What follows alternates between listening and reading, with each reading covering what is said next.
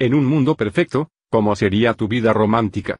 ¿Realmente estarías saliendo con solo una chica a la vez? Como hombres, estamos biológicamente programados para querer estar con tantas parejas sexuales y saludables como sea posible. Si eres realmente, verdaderamente honesto contigo mismo, probablemente hayas considerado al menos salir con muchas mujeres a la vez. Tal vez esto sea solo una fantasía, o pareciera que no podría funcionar realmente en la sociedad de hoy en día. Pero, ¿qué pasaría si pudiera funcionar? Tal vez hayas intentado tener citas casuales, pero eso no es de lo que estoy hablando aquí. Estoy hablando de un sistema que te permitiría tener relaciones 100% honestas, éticas y abiertas con tantas chicas como quieras, todas al mismo tiempo. Puedo asegurarte que este sistema, si se utiliza correctamente, crea el estilo de vida más satisfactorio, estimulante y liberador que te hayas imaginado. Hay lugar para tener diferentes novias que tengan personalidades, ambiciones, objetivos, expectativas y deseos completamente diferentes. Cada relación será especial y cada una de ellas te ayudará a lograr un mayor entendimiento del que podrías imaginar, tanto de ti mismo como de cada una de tus novias. El poliamor integra todas las buenas partes de una relación, la diversión, las mariposas, la aventura, la curiosidad, la incertidumbre. Y por supuesto, el sexo. Grandes cantidades de sexo. Un hombre es tan fiel como sus opciones Liz Rock. Este sistema, si se utiliza correctamente, crea el estilo de vida más satisfactorio, estimulante y liberador que te hayas imaginado. ¿Suena como algo que podría interesarte? Eso espero, porque eres un hombre. Todos nosotros disfrutamos de tener mucho sexo. Sin drama. Sin mentiras, sin fingir que eres alguien más, sin enmascarar tus verdaderos deseos, sin herir los sentimientos de nadie, y sin sentir que estás atrapado en una relación comprometida a la que nunca te habías suscrito. Yo disfruté este estilo de vida por muchos años, algunos de los mejores años de mi vida. Era increíblemente divertido y la pasé muy bien mientras lo hacía.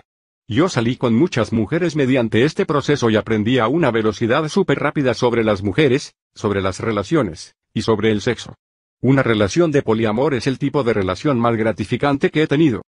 El sistema que introdujo todo este conocimiento, libertad, experiencia y gratificación se llama poliamor. Cualquiera puede obtener los beneficios del poliamor. Tú puedes tener más mujeres, más sexo, y la mayor diversión de tu vida en tus citas. Las cosas realmente se ponen divertidas cuando llegas a un punto en el proceso del poliamor llamado la catarata, donde las mujeres se sienten atraídas hacia ti casi magnéticamente. Hasta sus amigas se lo recomiendan y hacen cualquier cosa para conocerte y dormir contigo. Cuando llegas a la catarata, no puedes evitar conocer más y más mujeres, más y más rápido. Las mujeres podrán sentir tu seguridad social y sexual y correr hacia ella, como tiburones oliendo sangre. Te voy a explicar más sobre la catarata y cómo llegar a ella más tarde. Hay muchos pasos cruciales que debes llevar a cabo antes del poliamor.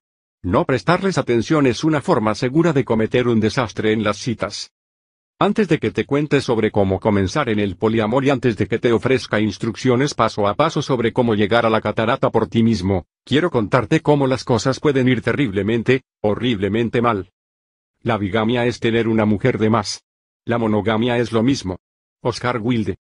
Un error de novato en el poliamor. Advertencia. Esta es la razón N indicador ordinal masculino 1 por la cual los hombres le temen al poliamor. Una vez más, así no se debe practicar el poliamor. Esto es un ejemplo de cómo arruinar completamente las cosas. La historia que estoy a punto de contarte es la verdad, y nada más que la verdad, y te dará una buena idea de qué no hacer. Esto me pasó cuando estaba recién comenzando a probar todo esto del poliamor, o al menos yo pensaba que lo estaba haciendo. Yo pensaba que sería increíble tener más de una chica interesada en mí, y poder explorar más de una relación a la vez. Hubo un momento en el cual tenía dos chicas interesadas en mí al mismo tiempo. Era fantástico. No había tenido sexo con ninguna de ellas aún, pero estaba saliendo con ambas cada día. No les dije a ninguna de las dos que estaba viendo a alguien más. Creí que haciéndolo lo arruinaría. ¿Te suena familiar? Yo pensaba que si se enteraban intentarían forzarme a elegir entre ellas. No estaba listo para elegir una porque cada una tenía diferentes encantos. Yo estaba muy atraído hacia ambas y me encantaba salir con ellas por razones completamente diferentes. Así que no lo dije, y esperaba que ellas tampoco me preguntaran al respecto. Al principio, estaba eufórico. Me sentía como una especie de chico malo. Tenía dos chicas interesadas en mí, ¿cómo podía eso estar mal? Luego de unos días, comenzó a causar estragos en mi conciencia. No podía detectar exactamente qué pasaba, pero de repente no me sentía tan bien. Especialmente a medida que me acercaba a cada una de ellas y continuaba. Las mujeres podrán sentir tu seguridad social y sexual y correr hacia ella, como tiburones oliendo sangre. Caminando por lo que parecía un sendero familiar. Conocer, coquetear, estar juntos, ver hacia dónde está yendo la relación por un par de semanas y luego tomar una decisión sobre si ser novios o no. Yo no quería estar en ese sendero. No quería ser el novio de nadie. Tampoco quería dejar de salir con estas diferentes e increíbles chicas. Así que ignoré la pequeña voz dentro de mi cabeza que estaba empezando a generarme un sentimiento extraño. Simplemente pasé a un estado de negación pasivo. Luego algo pasó, algo que me sacó del estado pasivo, y me forzó a tomar acción sobre algo que había estado evitando. Un amigo mío me apartó y me dijo, hey, amigo, así que Mónica, no es su verdadero nombre, pero asumamos que lo es, dijo que eras su novio. No sabía que estaban saliendo. Mientras las palabras salían de su boca, yo sentía que me estaban dando puñetazos en el estómago. De repente, no podía evitar esta pregunta por más tiempo. Ahora era de público conocimiento que Mónica y yo estábamos saliendo. Como punto punto punto novios, en algo estable, citas monógamas. A pesar de que yo nunca acepté esto. Me sentí como un idiota. Como si no tuviera control de la situación, y lo peor de todo. Todavía no tenía idea de qué hacer al respecto. Y se puso peor. Me di cuenta de que no era solo este amigo mío que sabía. Toda la ciudad creía que Mónica y yo éramos novios. Entonces tuve un pensamiento aún más horrible, ¿qué pasa si la otra chica, llamémosla Sara, se entera? Y se me hizo un nudo en el estómago peor que antes. Le dije a mi amigo, bueno, sí, estoy saliendo con ella, pero no exclusivamente. Ella nunca me habló sobre eso. Pero aparentemente piensa que soy su novio. Hombre, ¿qué voy a hacer? Al día siguiente, cuando estaba intentando manejar la situación con Mónica, hablé con otro amigo y sentí la aterradora metida de pata en mi primer. Sé que le ha pasado demasiado seguido a casi todos los hombres con los que he hablado. Acercamiento al poliamor. Aparentemente, Sara estaba diciéndoles exactamente lo mismo a todos sus amigos, les estaba diciendo que yo era su novio. Ahora yo estaba completamente perdido. Necesitaba encontrarle una solución a esto y hacer algo, o estaba a punto de terminar en un mundo de mierda. Ahora, sé lo que podrían estar pensando. Amigo, ¿tienes dos novias? Eso es increíble, y créeme, sí que parece un problema excitante, pero fue terrible. Yo no quería hablarlo con ninguna de ellas porque no quería que pensaran que las estaba engañando. Entonces, ¿qué terminé haciendo? por decirlo de un modo. Terminé engañándolas a ambas. Al menos, así fue como me sentí. Yo fui capaz de mantener esto por varias semanas, pero eventualmente pagué las consecuencias. Sin mencionar que me comió la cabeza. No quería herir o perder a ninguna de ellas. Ambas comenzaron a hacer preguntas. Las cosas estaban comenzando a caer por su propio peso y ya no era divertido. De hecho, comencé a estar muy estresado porque sentía que estaba mintiendo. Sentía que estaba engañándolas. Y me sentía así porque la dura verdad es que lo estaba haciendo. No estaba siendo honesto y eso me estaba destruyendo. Este momento extremadamente divertido, feliz y emocionante en mi vida se convirtió en una experiencia estresante y terrible, y me sentía un tremendo demonio. Sin mencionar que me sentía como un completo cobarde que no debía ser llamado hombre. Lo bueno es que esta experiencia me hizo buscar una mejor forma. No quería sentirme de esa manera nunca más. Así que comencé una nueva misión en mi vida romántica. Averiguar exactamente cómo salir con muchas mujeres al mismo tiempo sin lastimar, engañar o maltratar a nadie y hacerlo sin comprometer mi integridad ni por un segundo. Así fue como descubrí los pasos del poliamor, y eso es lo que te voy a revelar. Nunca más deberás pisar un terreno en el cual te sientas vil y sientas que estás maltratando a las mujeres de manera que nunca debas andar el horrible camino de sentirte vil y sentir que maltratas a las mujeres, y al mismo tiempo mantendrás una vida romántica increíble, conociendo, disfrutando y acostándote con muchas mujeres impresionantes a la vez. Ah, y mi historia no terminó allí, por cierto. Se puso mucho peor. Finalmente decidí que no podía salvar ambas relaciones. Terminé eligiendo la relación que era menos cara de mantener. Tomé una clara decisión conmigo mismo, la de seguir saliendo con Sara y simplemente le dejé de hablar a Mónica de un día para el otro. No me separé de ella, solo le dejé de hablar. Fue la cosa más pasivo-agresiva que jamás había hecho en la vida, y me hizo sentir como un completo cobarde. Además, aunque había dejado de hablar con ella, todavía intentaba contactarse conmigo. Todo el tiempo, ella pensaba que había metido la pata. Se preguntaba qué había hecho mal. Ella se sentía terriblemente sobre sí misma, y yo fui el que había causado eso. Todo porque no podía asumir mis responsabilidades y lidiar con ello. Pero ni siquiera termina allí. Sara, la chica con la que decidí quedarme, se dio cuenta de que había estado saliendo con otra chica. Sin dudas podrás imaginar la tormenta del demonio que esto generó. Comenzó a ponerse curiosa y hacerme preguntas muy directas. Este fue uno de los peores momentos en mi vida. Mentí sobre absolutamente todo. Tenía la menor cantidad posible de integridad que jamás hubiera tenido. Fue una pesada carga para mí. Y obviamente, esa relación no duró prácticamente nada. Originalmente, cuando salir con dos chicas me salía completamente mal, yo pensaba que era porque el poliamor no funcionaba para mí. Implicaba demasiados malabares y mentiras. Dejó un sabor realmente amargo en mi boca. Pero aquí tenemos una distinción importante. Lo que estaba intentando hacer era ser monógamo con dos chicas a la vez. No estaba practicando el poliamor. Esta es una enorme diferencia. Ser monógamo con más de una mujer a la vez requiere mentir. El poliamor. Poliamor significa que no hay mentiras. Significa que no hay mentiras. De hecho, mentir va en contra de todos los principios centrales del poliamor. Déjame decirte esto, el poliamor no te va a ayudar a ser un jugador de las ligas mayores. No les darás falsas esperanzas a las chicas, nada de ser un picaflor, ni de amarlas y dejarlas, ni dejar un rastro de corazones rotos, amargados, hartos y con baja autoestima.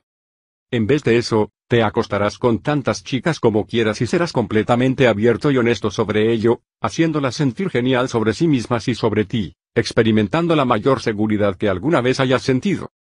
¿Conoces el dicho no puedes estar bien con Dios y con el diablo? Bueno, estoy aquí para decirte que puedes estar tan bien como quieras con Dios y con el diablo también. Pero absolutamente necesitarás ir 100% por el camino indicado a través del sistema del poliamor. Cuando entendí esto, las cosas levantaron vuelo para mí. Comencé a hablar y salir con muchas mujeres a la vez. Comencé a desbloquear piezas de mi personalidad que antes habían estado escondidas. Hay una increíble descarga de libertad que fluye al saber que nunca deberás mentir o negarte a ti mismo tus más honestos deseos. Puedes ser tú mismo completamente y disfrutar del sentimiento absolutamente liberador de ser completamente honesto y congruente en todo lo que haces.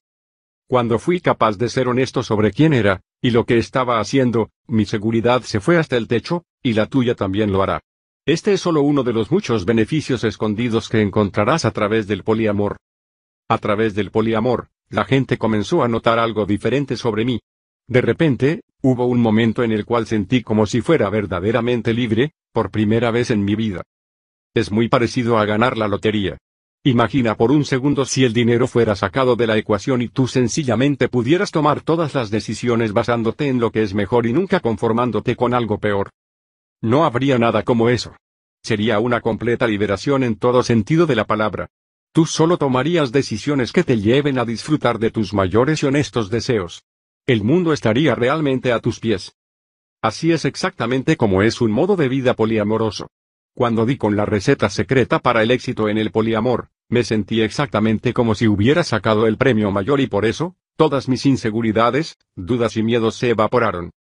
Estos mismos sentimientos eran los que me limitaron por tantos años en cada relación que he tenido. A medida que esos miedos, dudas y defectos desaparecían, yo me sentía instantáneamente capaz de hacer algunas cosas realmente sobrehumanas, cosas que nunca hubiera imaginado que eran posibles para mí. La mayoría de la gente todavía no cree en mis historias del poliamor cuando se lo digo. Puedo garantizarte que cuando comiences a utilizar el sistema de cómo salir con muchas mujeres, tu vida nunca será la misma. Pero vamos a cubrir todo esto de principio a fin. Antes de entrar en mayores detalles, hablemos sobre el por qué. ¿Por qué elegirías el poliamor sobre la monogamia? ¿Deberías elegir el poliamor, en todo caso?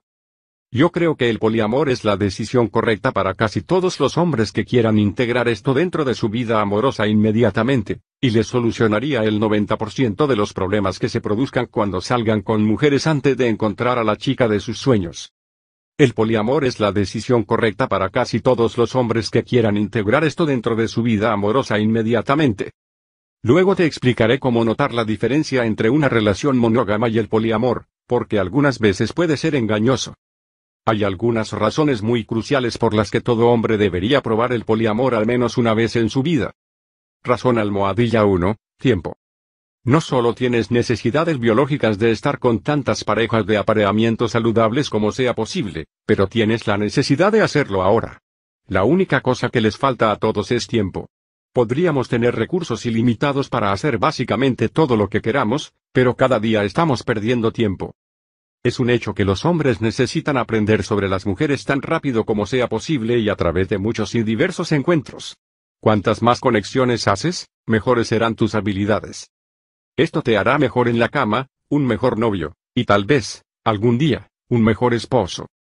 El 80% de la satisfacción de la vida proviene de las relaciones significativas, Brian Tracy. Déjame explicarte esto. Simplemente digamos que solo tienes 100 horas para interactuar con mujeres cada mes. Si solo estás con una chica, al final del mes, solo habrás aprendido de 100 horas de interacción con una mujer, que tiene una sola serie de aptitudes, objetivos, miedos, rarezas y experiencias. Si practicas el poliamor, por otra parte, esa cantidad de horas se amplía. Cada mujer con la que pases el tiempo en esas 100 horas, te va a ofrecer algo completamente diferente diferentes estilos de aprendizaje, diferentes formas de expresar afecto, diferentes deseos sexuales, fantasías y preferencias. El poliamor acelera el proceso de aprendizaje, así que no deberás perder tu tiempo yendo de una relación fallida a la siguiente, y probarás tantos sabores de interacción romántica como sea posible en tu limitado tiempo en este planeta. Muchos chicos pierden su tiempo con algo que llamo monogamia serial. Así es como pasas de una relación monógama a la siguiente relación monógama comenzando una y otra vez y no llegando realmente a ninguna parte. Porque en la monogamia serial estás saltando de una corta relación a otra, nunca estás pasando las etapas de comienzo de una relación o aprendiendo sobre diferentes tipos de chicas. Nunca estás pasando a las etapas siguientes, lo que te predispone a tener algunos problemas muy serios a lo largo del camino. Algún día, Tú querrás simplemente tener una relación monógama y no tendrás idea de cómo hacerlo apropiadamente, porque tu experiencia colectiva se conforma de un manojo de relaciones monógamas seriales de poca vida, poco entusiastas y fundamentalmente falladas. La mayoría de los hombres meten la pata en relaciones monógamas que realmente quieren porque engañan o se sienten miserables porque no han aprendido cómo ser sí mismos en una relación. Si alguna vez te ha sucedido, no te preocupes. Yo también estuve allí. Estuve allí muchas veces. Pero no te preocupes, porque está a punto de ser una cosa del pasado. Mira, el mayor punto aquí es que querrás estar preparado cuando finalmente conozcas a la mujer de tus sueños. Por eso es que estás haciendo todo esto. De manera que cuando finalmente la conozcas, estés 100% seguro de quién eres, qué quieres y cómo lo harás. Razón almohadilla 2 Honestidad. La segunda razón por la cual el poliamor es una mejor opción que la monogamia es por, gran soca aquí, la honestidad. La mayoría de los hombres no son, o no pueden ser, honestos en sus relaciones. No pueden compartir todas sus fantasías eróticas, no pueden ser ellos mismos. Los hombres fingen ser algo que no son para satisfacer a sus novias. Ser falsos todo el tiempo es mentalmente y emocionalmente agotador, y eventualmente llevará a tener problemas. La honestidad es tan liberadora que experimentarás la vida como nunca lo has hecho antes. El poliamor te permite ser completamente abierto sobre quién eres y, lo más importante, sobre lo que quieres. Aquí tienes un perfecto ejemplo. Imagina que te sientas y hablas con tu novia monógama en un café y de pronto una hermosa y sexy mujer entra. Tu novia pregunta, ¿en qué estás pensando? Si eres completamente honesto y respondes estoy pensando que debería acostarme con esa chica de allí, ¿cómo va a reaccionar ella? Ella va a estar irritada. Y así debería ser. La monogamia crea relaciones donde tú debes fingir que nunca piensas en otras mujeres. Debes mentir. La monogamia no te permite ser honesto sobre tus sentimientos. Los hombres en relaciones monógamas piensan sobre acostarse con otras personas todo el tiempo, pero nunca se lo admiten a sus novias. ¿Verdad? No tienen permitido hablar honestamente sobre sus atracciones sexuales. Esto obliga a los hombres a mentir y contar verdades a medias. Los hombres se ven forzados a apagar una parte de sí mismos. Pero esto no debe ser de esa manera. Pasemos de nuevo por esta pequeña escena. Pero esta vez tú estás sentado allí con una chica con la que mantienes una relación de poliamor. Ella pregunta, ¿en qué estás pensando? Tú puedes ser honesto y respondes, estoy pensando en esa chica de allí. Ella sonríe y dice, sí, está muy buena, vayamos a hablarle. No estoy bromeando. Es así de sencillo, especialmente una vez que llegues a la fase de la catarata. Cuando estés practicando el poliamor, tus novias aceptarán totalmente que quieras dormir con otra chica. Esto es porque tu relación se basa en la honestidad.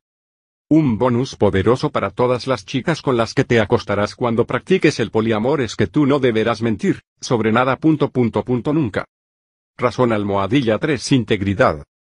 La tercera razón por la cual el poliamor es la elección indicada, es por la integridad. Los hombres realmente no tienen la capacidad de vivir lo que se llama doble vida por ningún periodo extendido de tiempo. Cuando intentas vivir dobles vidas, esto solo agrega una creciente e increíble cantidad de estrés y drama innecesario a tu vida actual. Eventualmente te quebrarás por la presión, y el mundo imaginario que has construido se caerá a tu alrededor. Si tú tienes múltiples relaciones monógamas, despejar las mentiras puede ser doloroso, pero una vez que comiences a vivir en la integridad, nunca querrás volver atrás. El poliamor te permite ser honesto y directo sobre tus necesidades y esto te permite tener una conciencia limpia con todo y todos los que has conocido. Cuando vives en integridad, te darás cuenta de que otras áreas de tu vida comenzarán a abrirse también. Cuando comencé en el poliamor, no solo tenía mucho más sexo, sino que mi negocio comenzó a mejorar también. No me di cuenta de esta conexión al principio, pero ahora lo sé. Mi negocio mejoró porque yo no tenía motivos para mentirle a nadie. Tener integridad en mis relaciones me facilitó tener integridad en todas las demás áreas de mi vida. Era como un efecto dominó que comenzó desde adentro y se abrió camino hacia cada aspecto de lo que yo hacía y decía. El motivo por el cual esto pasó es porque yo consistentemente tenía siete mujeres diferentes que estaban esperando que las llame o verdaderamente emocionadas por acostarse conmigo, y este era un motivador poderoso para mantenerme con integridad en todas las áreas de mi vida. Razón almohadilla 4 Diversión. La última razón es una muy simple y obvia. Es realmente divertido. Es increíble tener todas estas experiencias diferentes, especialmente las sexuales. Luego de un tiempo, también comencé a ver que las diferentes mujeres en mi vida tendrían un rol diferente para mí. Sabía que si encontraba una chica que pudiera contener todos estos roles en sí misma, sería alguien con quien podría ser monógamo, pero debería ser una mujer especial para poder completar los roles que siete mujeres diferentes tenían en mi vida. Entonces, aquí están las cuatro razones principales. Uno tiempo del cual te queda poco. Debes hacer algo para pasar por este proceso más rápidamente. Dos honestidad que es algo que los hombres están entrenados a no hacer, nos vemos forzados a negar quién somos y qué queremos. 3. Integridad te permite tener el estilo de vida más libre posible y no vivir dos vidas a la vez. 4. Diversión ya hemos dicho lo suficiente. Debes ingresar en el poliamor con la mentalidad correcta. Realmente quiero asegurarme de que entiendes a lo que te estás exponiendo cuando comienzas con este estilo de vida. Como ya mencioné, los beneficios son poderosos, pero algunas veces los desafíos pueden ser igualmente poderosos. Hay algunas cosas que matarán absoluta y completamente tu habilidad de practicar el poliamor. Estos son los que yo llamo los cinco enemigos públicos. Los cinco enemigos públicos son, celos, otros novios, miedo, mentiras y apatía. Enemigo público almohadilla 1 celos. Los celos en una relación monógama son cruciales para que funcione la relación, ¿no es así? Piensa en eso por un minuto. Si estás en una relación monógama y alguien intenta robarte a tu novia, ¿qué pasaría si no hicieras nada al respecto? Sin dudas tu novia estaría irritada y podría ser que termine separándote. Los celos en las relaciones monógamas son importantes. Es una forma extraña de demostrarle al otro que te importa. Pero con el poliamor, los celos son como el demonio. Va a matar completamente tu relación. Matará al poliamor completamente. Si los sentimientos de celos comienzan a interferir, deberás deshacerte de todo y empezar de cero nuevamente. Esto es súper importante, así que lee cuidadosamente. Los celos no se tratan solo de las chicas estando celosas de otras chicas, pero también se trata de ti teniendo celos. Un objeto en posesión, pocas veces mantiene el mismo encanto que tenía mientras se perseguía, Plinio el joven. Hablaremos más de eso en un momento, pero primero hablemos de los celos en las chicas con las que estás saliendo.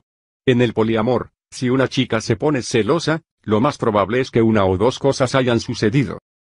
1. Ella podría no estar interesada en este estilo de vida. No todas las chicas lo estarán. Tal vez ella mintió diciendo que estaba bien porque le gustabas mucho. Tal vez ella pensó que podía lidiar con esto y una vez que estaba dentro de la relación, se dio cuenta de que no podía. O tal vez mintió sobre pensar que sería capaz de atraparte en una relación monógama después de un tiempo. No importa por qué. Si ella se pone celosa, no es por ti. 2. Podría ser que tú no establecieras la relación apropiadamente. Si atraviesas la relación con honestidad y continuos chequeos de la realidad, lo que yo llamo refuerzo, tendrás menos posibilidades de que te surjan falsas ideas a lo largo del camino. Enemigo público almohadilla dos otros novios. Este enemigo público también se relaciona con los celos, pero esta vez tuyos o de otro hombre. La parte más importante del poliamor es la honestidad. Con otro novio no me refiero a que ella no pueda tener ninguno, es realmente a la inversa.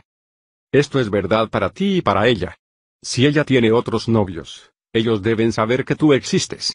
Ella debe decirles que está saliendo con otro hombre y él debe estar de acuerdo con ese hecho. Si ella no es honesta, tú podrías acabar con algún tipo golpeando a tu puerta creyendo que tú eres el otro tipo, cuando no lo eres. Esto también significa que debes estar de acuerdo con que ella salga con otros hombres y duerma con otros hombres. Debes aceptar el hecho de que si van a un bar juntos, ella podría irse con alguien más. Y tú también. Muchos hombres la pasan realmente mal con esto. Saber que tu chica se está acostando con otro hombre puede traer todo tipo. La parte más importante del poliamor es la honestidad.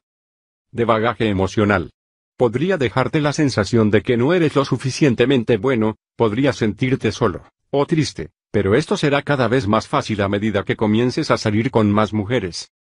Al principio, deberás aceptar la idea de ella estando con otro hombre o será mucho, mucho más difícil para ti tratar con ello una vez que suceda, y va a suceder. Si tienes la forma de pensar correcta para el poliamor, serás genuinamente feliz por ella si encuentra a otro hombre. Ella no encontrará a nadie mejor que tú porque tú serás el hombre más honesto y seguro de sí mismo que ella ha conocido en su vida. Es difícil encontrar a alguien más seguro de sí mismo que un hombre que verdaderamente practica el poliamor. Enemigo público almohadilla 3 Miedo. El miedo está conectado con demasiadas cosas, y ninguna de ellas es productiva. Cuando piensas en salir con muchas mujeres a la vez, puedes tener miedo de ser aceptado, de que ella piense que eres un pervertido, de que ella se enfríe y no le gustes más, o tal vez hasta de ser honesto. Estas son las cosas que evitan que digas lo que necesita ser dicho. Y yo voy a enseñarte cómo superar todos esos miedos con el poliamor. Cuando manejes estos miedos uno por uno, créeme. Tendrás más mujeres en tu vida que las que nunca hubieras soñado. Sí, el miedo apesta, pero debes sobreponerte si esta es la vida que quieres. Siente el miedo, pero hazlo a pesar de ello. Está bien tener miedo, pero absolutamente debes hacerlo. Sigue caminando y presionando hasta que llegues al otro lado. Es justo como meterse en agua fría. Si solo metes tu dedo, se sentirá mucho más frío. Si entras despacio al agua será doloroso y no valdrá la pena. Pero si dejas atrás ese miedo y saltas al agua, tu cuerpo se acostumbra inmediatamente y te darás cuenta de que no estaba tan fría como creías que estaba. Siente el miedo, pero hazlo de todas maneras. Apoyarte en el miedo y sentir miedo pero no dejar que eso te frene es una práctica increíble para integrarla a tu vida en general, pero en el contexto del poliamor, determinará o arruinará tus oportunidades. Enemigo público almohadilla cuatro mentiras. Nunca habrá una buena razón para mentir en el poliamor. No puede haber mentiras de tu parte, jamás. Ahora, ella podría mentir de vez en cuando, y tú deberás estar de acuerdo con eso. Ella podría no estar tan cómoda con este proceso como tú, y recuerda que ella no es la que tiene el control, tú sí.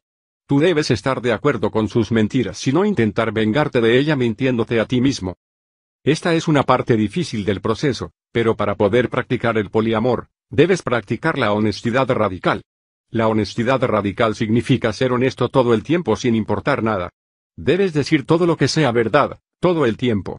Debes mantener esta forma de pensar si vas a practicar el poliamor. Mentir no es una opción. Ahora, he tenido mujeres en el pasado que me han dicho, mira, no me importa si practicas el poliamor, pero no se te ocurra hacerlo cuando estás conmigo, nunca. Suena bien en papel, pero he intentado practicar el poliamor con chicas como esta, y jamás funcionó. Esta es solo otra forma de mentir, y nunca funciona. Nunca. Enemigo público almohadilla 5 apatía. La apatía significa no preocuparse por lo que la chica está experimentando o sintiendo. El poliamor no significa que te ganes el derecho de ser egoísta. Yo comprendo que esto puede sonar como una locura porque en el poliamor vas a tener todo lo que quieras y llevarás a la realidad todo tipo de fantasías. Pero si solo te enfocas en ti mismo, nunca estarás practicando verdaderamente el poliamor. Muchos hombres se dejan llevar demasiado por esto. Se involucran en el poliamor y empiezan a ser egoístas. Estos hombres intentan aferrarse a todo lo que tienen actualmente. Lo arruinan todo porque no se trata de eso. El poliamor realmente se trata de las mujeres siendo felices. Si ellas no están felices, tú tienes dos opciones eliminarlas por completo o descubrir cómo hacerlas felices. Podría haber muchas razones por las que no puedas hacerlas felices. Ella podría estar súper celosa, podría tener otro novio y no haberle contado a él sobre ti, podría tener miedo de perderte, podría mentir una y otra vez. Estos son todos enemigos públicos, y una razón para eliminar a alguien de tu vida. Si una de tus chicas está siempre tropezándose con uno de los cinco enemigos públicos, la mejor opción es dejarla ir. Los cinco enemigos públicos van en contra del poliamor y le pondrán freno a la catarata. Una de las cosas que más abrió mis ojos fue aprender la verdadera diferencia entre la monogamia y el poliamor. Escribí un poco sobre esto en el Tao del Seductor, pero quiero hablarte sobre ello un poco más aquí, todo se reduce a un concepto llamado la teoría triangular del amor. Fue desarrollada por un hombre llamado Robert Sternberg, quien es un psicólogo. Él era bastante popular en los 80s por sus estudios sobre el amor y las relaciones. Básicamente él dice que estar enamorado es diferente del amor. Para poder estar enamorado debes tener tres cosas, tres puntos del triángulo de atracción. Estos puntos son, atracción sexual, atracción lógica, y atracción emocional. La atracción sexual es bastante directa. Cuando estás sexualmente atraído hacia alguien, quieres acostarte con esa persona. Cuando sientes lujuria o deseos físicos por alguien, esta es la atracción sexual. La atracción emocional se trata de entenderse mutuamente. En el Tao del Seductor, de hecho, hay una sección entera llamada Creando Amor, que trata enteramente del entendimiento en la pareja. La atracción lógica se trata de logística, efectivamente ya sea que tenga sentido o no para ustedes dos. Si una computadora analizara esta relación y la observara, la computadora diría sí, deberían salir o, no, no deberían salir. Si sus vidas están dirigidas hacia el mismo lugar en general y viven en la misma área, una gran cosa que la gente ignora y es absolutamente necesaria para el triángulo, esta es la atracción lógica. Sin estas tres atracciones en conjunto, tú no estás manejando lo que es estar enamorado. Si falta cualquier punto del triángulo de la atracción, no existe lo. Necesito más sexo, ok. Antes de morir quiero probar a cada persona del mundo, Angelina Jolie. Suficiente como para que inviertas tu vida en una relación monógama a largo plazo. Así que, ¿qué papel juega esto en el poliamor? Déjame explicarte. En las relaciones de poliamor, tú solo tendrás dos de los tres puntos de la teoría triangular del amor. Y así es exactamente como lo deseas. No estás buscando enamorarte con cada chica que conoces. Así que es importante reconocer con qué tipo de chica estás tratando antes de involucrarte. Cuando trabajas con dos de los tres puntos de atracción, estos se dividirán dentro de un tipo específico de relación. Cuando conozcas mujeres, querrás determinar si ella tiene el potencial de ser una amante superficial, una romántica empedernida o solo una amiga. Para los propósitos del poliamor, lo más probable es que te cruces con chicas que serán o amores superficiales o románticas empedernidas. Estas chicas trabajarán en diferentes niveles y la forma de atraer estas relaciones y mantenerlas en el plano del poliamor, funciona de manera diferente. Amistad si tienes los puntos emocionales y lógicos, pero no tienes energía sexual, entonces lo que tienes se llama amistad. Es bastante directo, y sin el sexo estas relaciones no serán parte de tu vida de poliamor. Amor superficial cuando tengas los puntos sexuales y lógicos, pero no la atracción emocional, entonces tienes lo que se denomina amor superficial. Este es como un amigo con beneficios, alguien que está en el momento y lugares correctos. Hay una atracción sexual, pero nunca se sincerarán uno con el otro. Todo está en la superficie. Las chicas del amor superficial son relativamente simples. Ellas quieren cosas para mantenerse livianas. No quieren tener mucha conexión, cuando pasan tiempo contigo, realmente no desean acurrucarse contigo. Ellas no están intentando aferrarse a ti. Ellas quieren y necesitan su libertad tanto como tú. Salir con estas chicas no lleva mucho trabajo. Una chica de amor superficial no es exactamente el tipo de mujer con la que quieres estar por un largo tiempo. Sin estas tres atracciones en conjunto, tú no estás manejando lo que es estar enamorado. Ellas no necesitan mucha atención. Ellas tienen otros tipos con los que salen también. Todo está tranquilo con ellas. Realmente no necesitan mucho mantenimiento y no están intentando construir una relación constantemente. Tú no deberás trabajar mucho para que ellas sigan volviendo a ti. Yo tengo, generalmente, cuatro chicas externas que entran en esta categoría. Una advertencia, en estas relaciones, no querrás pasar mucho tiempo en construir una relación, porque te podrías encontrar teniendo una relación monógama. Ten eso en mente. Romántica empedernida, si tienes los puntos sexuales y emocionales, pero no tienes una conexión lógica, entonces lo que tienes es un amor romántico empedernido. Un amor romántico empedernido es un completo desprecio por todo lo que está bien en tu relación. Muchos hombres intentan mantener este tipo de conexión en la monogamia, y es un terrible desencanto para las mujeres. Luego de un momento, esto explotará como una bomba atómica. Lo genial de estas relaciones en el poliamor, es que conseguirás otros tipos de realización de ellas. Estas chicas ofrecerán mucho apoyo emocional y aceptación, y esto te impulsará como hombre. Algunas de las mejores mujeres del poliamor son románticas empedernidas, pero tú debes llevarlas por el camino realmente despacio en una manera específica. Usualmente yo tengo tres relaciones que caen dentro de esta categoría, y estas son las relaciones que prefiero. Una advertencia, si te encuentras en una relación de romántica empedernida donde tienes conversaciones profundas, emocionales y poderosas, será importante para ti constantemente reforzar la verdad sobre tu naturaleza poliamorosa con esta chica porque tu relación podría caer en la monogamia antes de que siquiera sepas qué sucedió. Sé lo que estás pensando. Ya quieres tener los beneficios de este libro, pero confía en mí. Antes de llegar a los pasos exactos que debes dar, es bueno tener una base fuerte. Quiero ayudarte a evitar los mismos errores que cometí con el poliamor. Parte de esa base son las cuatro reglas del poliamor. No puedes romper ninguna de estas cuatro reglas. Si rompes alguna de ellas, arruinarás todo y te causará dolor. Y merecerás ese dolor. Regla almohadilla 1 Nunca la hagas sentir como la segunda mejor mujer. Nunca le digas a una de tus mujeres, ah, tengo que cancelar nuestra cita porque voy a salir con otra de mis novias. Nunca, nunca, Jamás hagas eso. Esto es importante para todo el proceso. Las mujeres estarán completamente cómodas con el poliamor, pero no con que tú elijas a alguien más por sobre ellas. Ellas no quieren sentir que están de segundo violín, pero sí están de acuerdo con ser parte de la orquesta. Si tu chica piensa que es solo una lanzadora suplente, ella se arrepentirá y todo lo que tendrás será una chica irritada. Si tiene amigas en su círculo social, ella las llevará a sus salidas y tú te quedarás sin ninguna novia. Así que simplemente no lo hagas. Regla almohadilla 2 No proyectes a futuro. Nunca hables sobre tu futuro, o cómo sus vidas serán en el futuro, con ninguna de tus chicas, jamás. Conozco a un hombre que dejó de fumar, tomar, tener sexo y comer comida abundante. Estaba muy sano hasta el día en que se suicidó. Guión Johnny Carson. Esta charla es para las relaciones monógamas. Si tú proyectas a futuro con una chica como, ah, ¿Sabes qué deberíamos hacer el año que viene? Deberíamos ir a Hawaii y solo pasar cinco días teniendo sexo en la playa. Lo que ella va a escuchar es que quieres tener un compromiso a largo plazo con ella y tienes planes para seguir estando con ella el año que viene. No hagas eso. De nuevo, ese comportamiento es para una relación monógama, no para el poliamor. Regla almohadilla 3 eliminada de tu vida si se pone celosa dos veces. Si ella se pone celosa una vez, está bien, Utiliza esa oportunidad para establecer un refuerzo sobre el poliamor. Sutilmente corrígela, dile algo como yo te dije que practico el poliamor, y verdaderamente lo hago. No soy el hombre con el que te vas a casar. No soy el hombre perfecto para ti.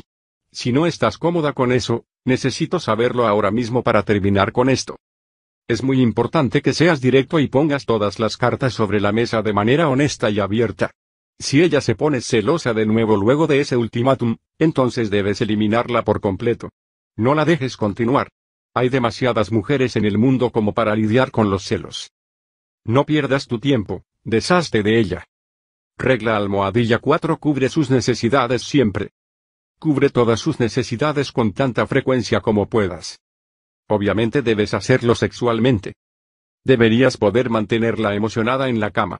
Si no lo haces, ella encontrará a alguien más que lo haga. Esto significa que debes estar abierto a las cosas que ella podría querer experimentar. Prepárate.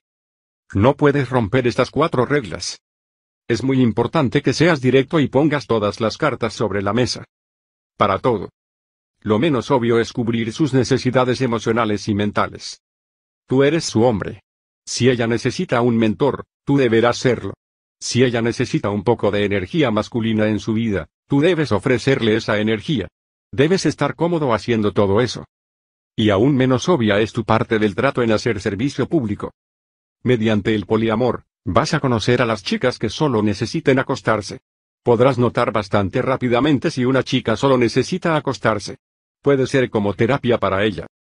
Cuando te encuentres con una chica como esta mientras estés practicando el poliamor, es casi tu deber dormir con estas chicas, siempre y cuando no sean horribles.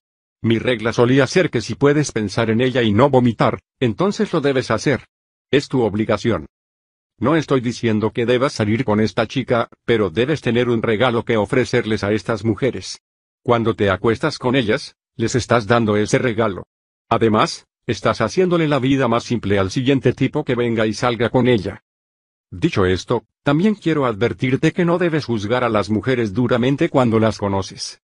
Por supuesto, existen un par de reglas que yo nunca rompí, nunca salí con mujeres que tenían sobrepeso o que yo pensara que eran terriblemente feas, en ningún tipo de sentido. Yo tenía un cierto estándar que las mujeres siempre debían alcanzar, y siempre mantuve esa idea. Cuando tenía nuevas novias, yo elevaba esos estándares, y seguía haciéndolo con cada novia con la que salí. Encuentra una cosa hermosa sobre cada persona que conozcas. La organización es la parte más complicada del poliamor. Debes comenzar con la organización en el momento en que empieces a hablar con la chica. Esto me tomó un largo tiempo de entender. Probé muchas variaciones de cómo crear la organización perfecta. Gasté mucho tiempo organizando y trabajando en las palabras. Y tú no debes perder el tiempo haciendo todo este trabajo. Te diré exactamente qué decir. Puedes intentar desviarte de ello, pero eso arriesgaría su efectividad. Recuerda que te diré qué decir, pero necesitas decirlo en tu propia manera natural de hablar. Ajústalo para que coincida con tus propias palabras y forma de hablar. La organización no debería surgir como un guion. Debe ser natural y normal. Esto es muy importante, si no puedes hacer que la organización funcione con tu propio estilo en mente, entonces no serás capaz de continuar hacia la siguiente parada. Punto. Un paso en falso en la fase de la organización hará imposible que des cualquiera de los demás pasos. A medida que te vuelvas mejor en este proceso, verás los errores que pueden ser fácilmente corregidos a lo largo del camino, pero comete un error durante la organización y estás arruinado. La organización se trata de sacar el tema de tu práctica del poliamor de forma en que la mantengas interesada. Vas a presentarle el concepto a una chica de una forma que esquive todas sus barreras. Con sus barreras bajas, ella no frenará el proceso. En vez de eso, sentirá curiosidad e intriga, y querrá saber más sobre ti y el poliamor. Esto podría parecer bastante obvio, pero muchos hombres no se dan cuenta de que es la parte más importante del poliamor, así que lo pasan por alto. La organización comienza dentro de los primeros cinco minutos de conocer a una chica. La mayor fuerza civilizadora en el mundo no es la religión, es el sexo, Ugefner. Comenzará con la fase de chistes ligeros y coqueteo que sucede antes de ingresar en la calificación, llamada atracción. Para más información sobre atracción y calificación, lee el Tao del seductor. Así es como funciona la organización. Vas a hacerle preguntas abiertas sobre su última relación. Yo usualmente opto por, ¿cómo terminó tu última relación? Pienso que esto es típicamente un gran no no, pero porque estás detrás del poliamor y no de la monogamia, tienes una mayor agenda en mente y realmente va a funcionar para ti. En la monogamia hay una regla silenciosa sobre hablar de relaciones previas, pero en el poliamor debe ser directo. Ella te va a contar sobre su última relación. Ella dirá algo como a, él era celoso. Terminanos. No importa. Aquí es donde tú tirarás el anzuelo. Di algo despreocupado como yo ya no tengo problemas porque cambié algo sobre la forma en que me relaciono con mujeres. Pero sí, recuerdo cómo era esa situación y es horrible. Si ella no cae y te hace más preguntas, debes dejarlo pasar y tirar tu anzuelo más tarde para darle otra oportunidad de picar. Eso es todo. Si ella no pica el anzuelo, no sigas con el comentario es porque practico el poliamor. No hagas eso. No se lo tires encima, debes atraerla a que pregunte más sobre ello o vas a conseguir una respuesta terrible cuando digas que practicas el poliamor. A medida que avances en la conversación, puedes intentar tirar la idea del poliamor de nuevo. Por ejemplo, si ella está hablando de los celos, miedos, mentiras, apatía o egoísmo, estas son todas grandes señales de que es tiempo de tirar la bomba del poliamor. Sigue con cualquiera de estos comentarios con algo como tú sabes que esas cosas no suceden en el poliamor. ¿Alguna vez has considerado simplemente practicar el poliamor con hombres que te hagan sentir de esa forma? Cualquiera de los comentarios anteriores de su parte son una puerta abierta para sacar el tema del poliamor. Si estás en un bar y otros hombres la están mirando, puedes utilizar eso para llevarla hacia la organización. Está muy bien decir algo como ese tipo de allá parece estar observándote mucho. ¿Quieres que te lo presente? De verdad. Puedes acostarte con cualquier hombre que quieras. Yo practico el poliamor. Estoy completamente cómodo con eso. Una vez que hayas dicho la palabra poliamor, debes estar preparado para responder preguntas. Casi el 100% del tiempo, las mujeres preguntarán, ¿qué significa eso? Aquí tienes un secreto. La mayoría de las mujeres saben lo que significa la palabra poliamor, pero ellas quieren saber qué piensas tú que es. Si ella sonríe cuando tú dices poliamor, entonces hay una buena chance de que ella lo sepa. Realmente no importa si ella está interesada en ti o no. Tú querrás responder esta pregunta de la misma manera sin importar qué. Aquí tienes lo que debes decir. Bueno, poli significa mucho, y amor se refiere al amor o a los amantes, así que el poliamor técnicamente quiere decir que tengo muchos amores o amantes, muchas novias al mismo tiempo. Algunas veces yo agregaría, tengo muchas novias o muchas amantes, y si conozco a alguien que no esté cómodo con ello, no salgo con ellas. Estoy completamente abierto y todas ellas saben sobre la otra por adelantado. Si la chica con la que estás hablando no está de acuerdo con eso y no está completamente abierta y cómoda, entonces no debes salir con ella. Eso es todo. Eso es todo lo que vas a decir. Lo que sigue son las objeciones. Las chicas van a darte todas las razones por las que el poliamor no funcionará para ellas. A lo largo de mis experiencias, He aprendido a tomar las mayores objeciones y enfrentarlas. He aprendido a tomar las mayores objeciones y enfrentarlas. La siguiente fase trata de superar todas las diferentes objeciones que ellas pondrán en tu camino. Una breve historia sobre objeciones. Un hombre celoso no duda de su esposa, sino de sí mismo, Honoré de Balzac. Mi primer acercamiento con el poliamor sucedió cuando comencé a ver a una mujer que practicaba el poliamor antes de que yo la conociera. Nos encontramos en un café y yo estaba intentando ser agradable. Le dije, ¿así que tienes novio? Yo sabía que ella no tenía y solo lo decía para ser engreído. Su respuesta fue a, yo salgo con muchos hombres. Yo dije, ¿qué quieres decir? Ella disparó con salgo con muchos hombres y mujeres. Practico el poliamor y todos están contentos con eso. No salgo con un hombre que no esté cómodo con eso. En mi cabeza, yo estaba pensando, ¿qué? No soy lo suficientemente bueno. Afortunadamente, no lo dije en voz alta. Seriamente pensé que no iba a funcionar con esta chica. La voz en mi cabeza me decía que me vaya, que corra, y rápido. Por suerte, no escuché a esa voz. Yo estaba sorprendido y me sentía curioso, así que le dije que me contara más. Me tomó un tiempo pensar sobre ello, y eventualmente decidí que quería darle una oportunidad. La razón por la cual te cuento esta historia es porque hasta yo tenía objeciones y me sentí intimidado por su apertura sexual. Una chica sensual y bisexual me dijo que practicaba el poliamor y quería ver si yo estaba abierto a ello, y yo todavía tenía objeciones. Hasta cuando las mujeres están interesadas en el poliamor, van a querer saber más sobre ello. Es totalmente natural que las mujeres tengan algunas objeciones. Y déjame decirte que muchas chicas no estarán realmente seguras sobre cómo se sienten sobre esto al principio. Ellas van a hacerte muchas preguntas para intentar resolverlo.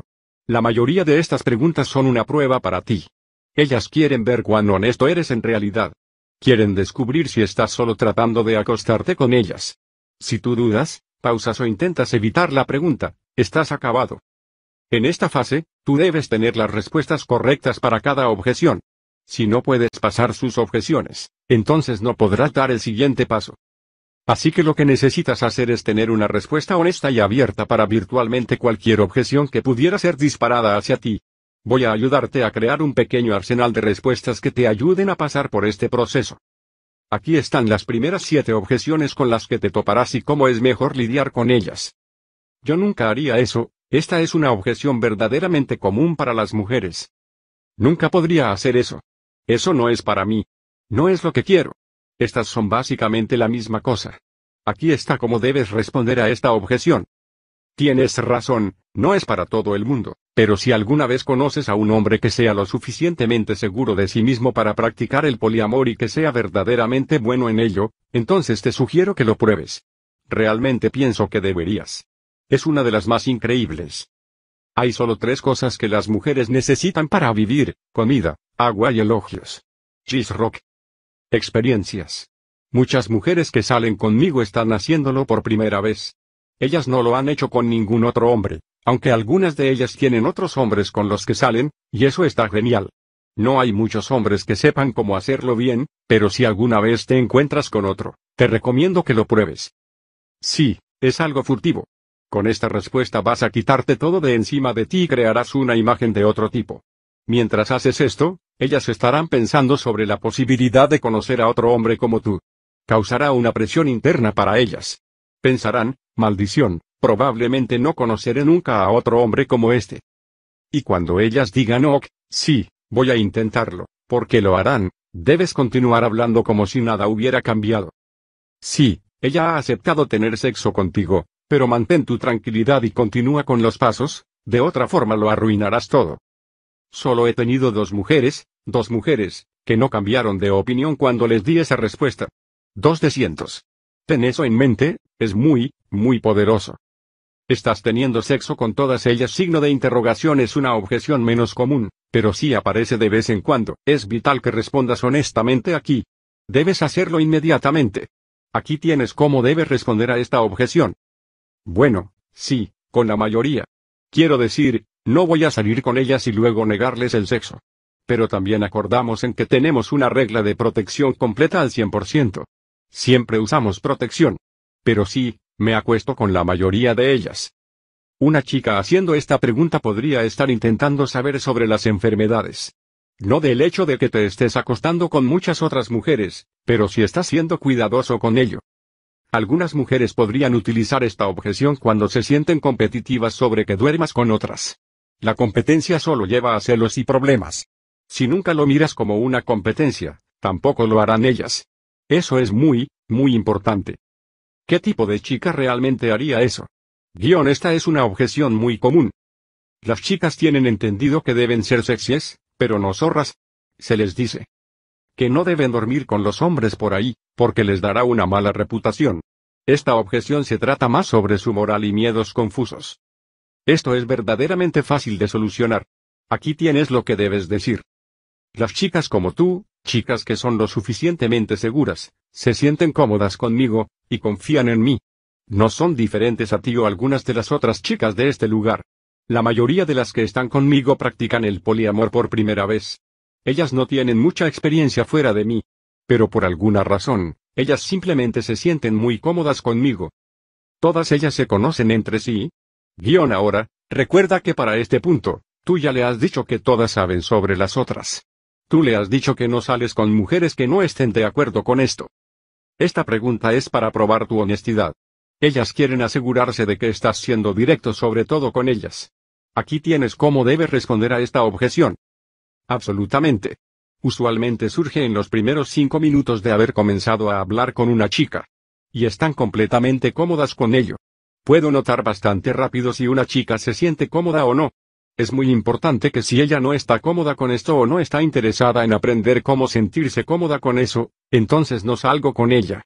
No duermo con ella, no hago nada. Diciendo esto, tú la haces pensar que ella tiene el poder. Casi todas las chicas van a querer ser abiertas sobre la idea, porque es muy intrigante. Ellas quieren saber más. Ellas quieren que continúes para convencerse. Aquí tienes una versión más corta. ¿Saben todas sobre las otras? Sí, claro, lo saben, y si no, no salgo con ellas directamente. Muchas chicas van a pensar que eres bastante engreído cuando digas cosas como esta, por cierto. Ellas podrían reírse porque están incómodas. Pero esto es porque te encuentran a ti y a toda esta idea muy intimidante. No es porque estés haciendo algo mal. Si las chicas se ríen, es bueno. ¿Así que las estás engañando? Guión esta es muy similar a la última pregunta, Pero la respuesta es un poquito diferente. Engañar implica que tú estás haciendo algo malo, escabulléndote, o mintiendo. Es importante reforzar el hecho de que estás siendo honesto y abierto. Aquí tienes la respuesta a esta objeción. Bueno, no, no estoy engañándolas. Estas chicas saben sobre las otras y todas saben que duermo con otras. Están completamente de acuerdo con ello. Oh, mi favorita. Nadie está engañando a nadie. No existe el engaño. Tú no puedes engañar. Si alguien intentara engañar, no serían capaces de hacerlo porque no habría un compromiso, así que el engaño no existe. La mayor diferencia entre un jugador y un hombre que practica verdaderamente el poliamor, es que un jugador miente, y un poliamoroso no. Es importante que seas completamente honesto. Debes educar a la chica con la que estás hablando. Demostrarles a las mujeres cuán honesto y abierto eres es una herramienta muy poderosa para el poliamor.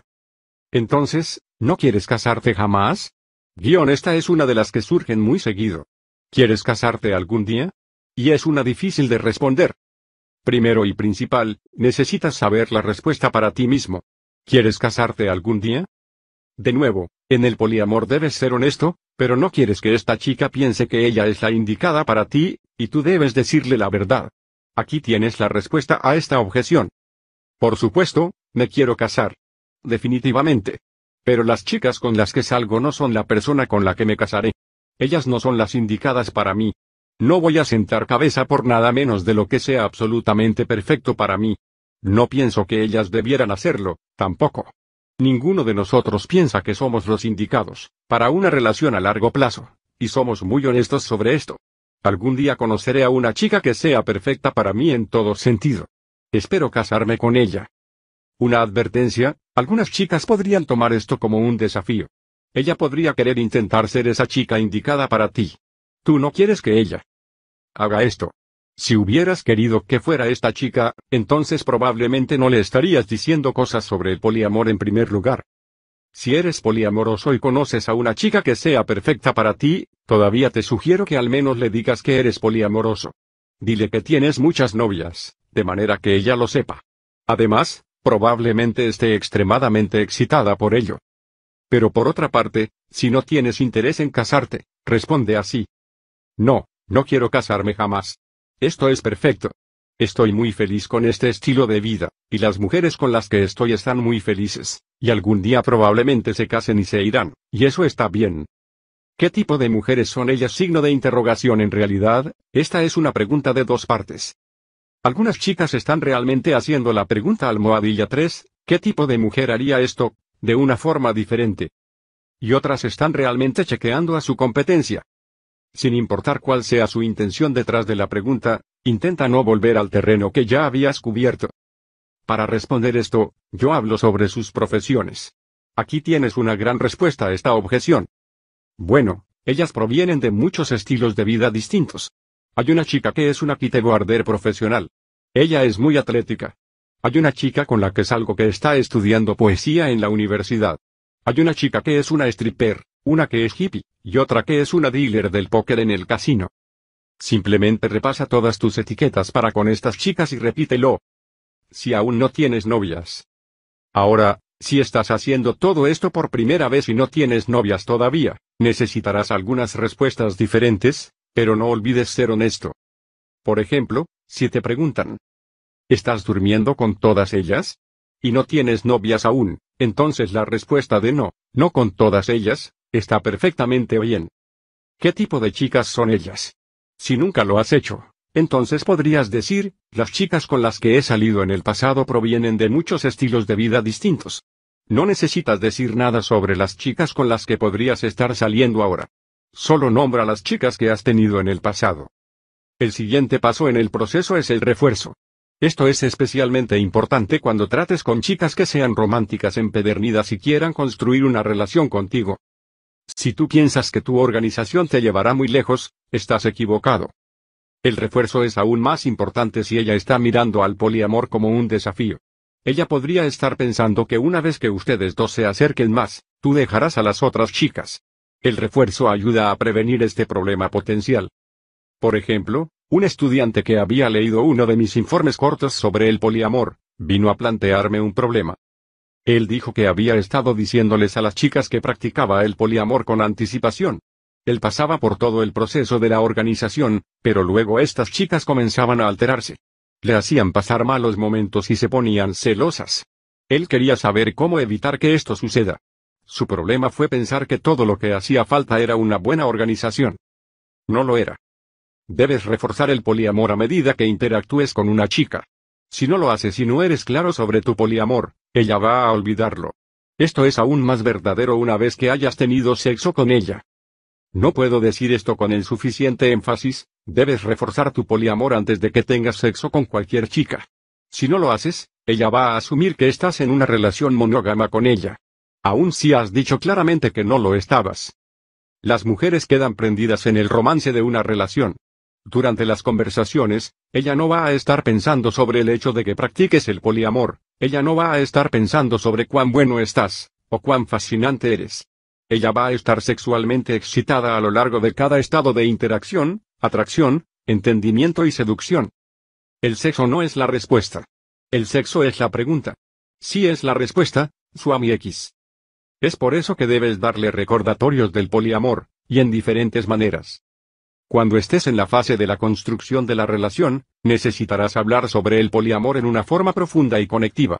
En una fase de atracción, necesitas mantenerlo coqueto y liviano. En la fase de seducción, vas a ser más poderoso en tu hombría. Y vamos a ir a través de los detalles de todo esto en breve. En conclusión, hay dos momentos cruciales cuando intentes reforzar la idea del poliamor. Si tú te pierdes estos momentos, todo se caerá a pedazos. El primer momento crucial sucederá aproximadamente a los 30 minutos de que hayas mencionado por primera vez del poliamor.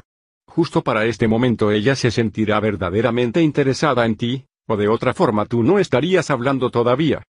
Cuanto más interesada esté ella, más probable será que ella se olvide de que eres poliamoroso. El segundo momento crucial es la primera vez que comiences a entrar en confianza. Recuerda que esto significa crear conexiones emocionales. Para saber más sobre esto lee el Tao del seductor. Entrar en confianza es un momento crucial para llegar a la catarata, pero debes reforzar para este momento, o encontrarás problemas a lo largo del camino. Eso sucederá justo antes de que tengas sexo. Y especialmente con las chicas románticas empedernidas.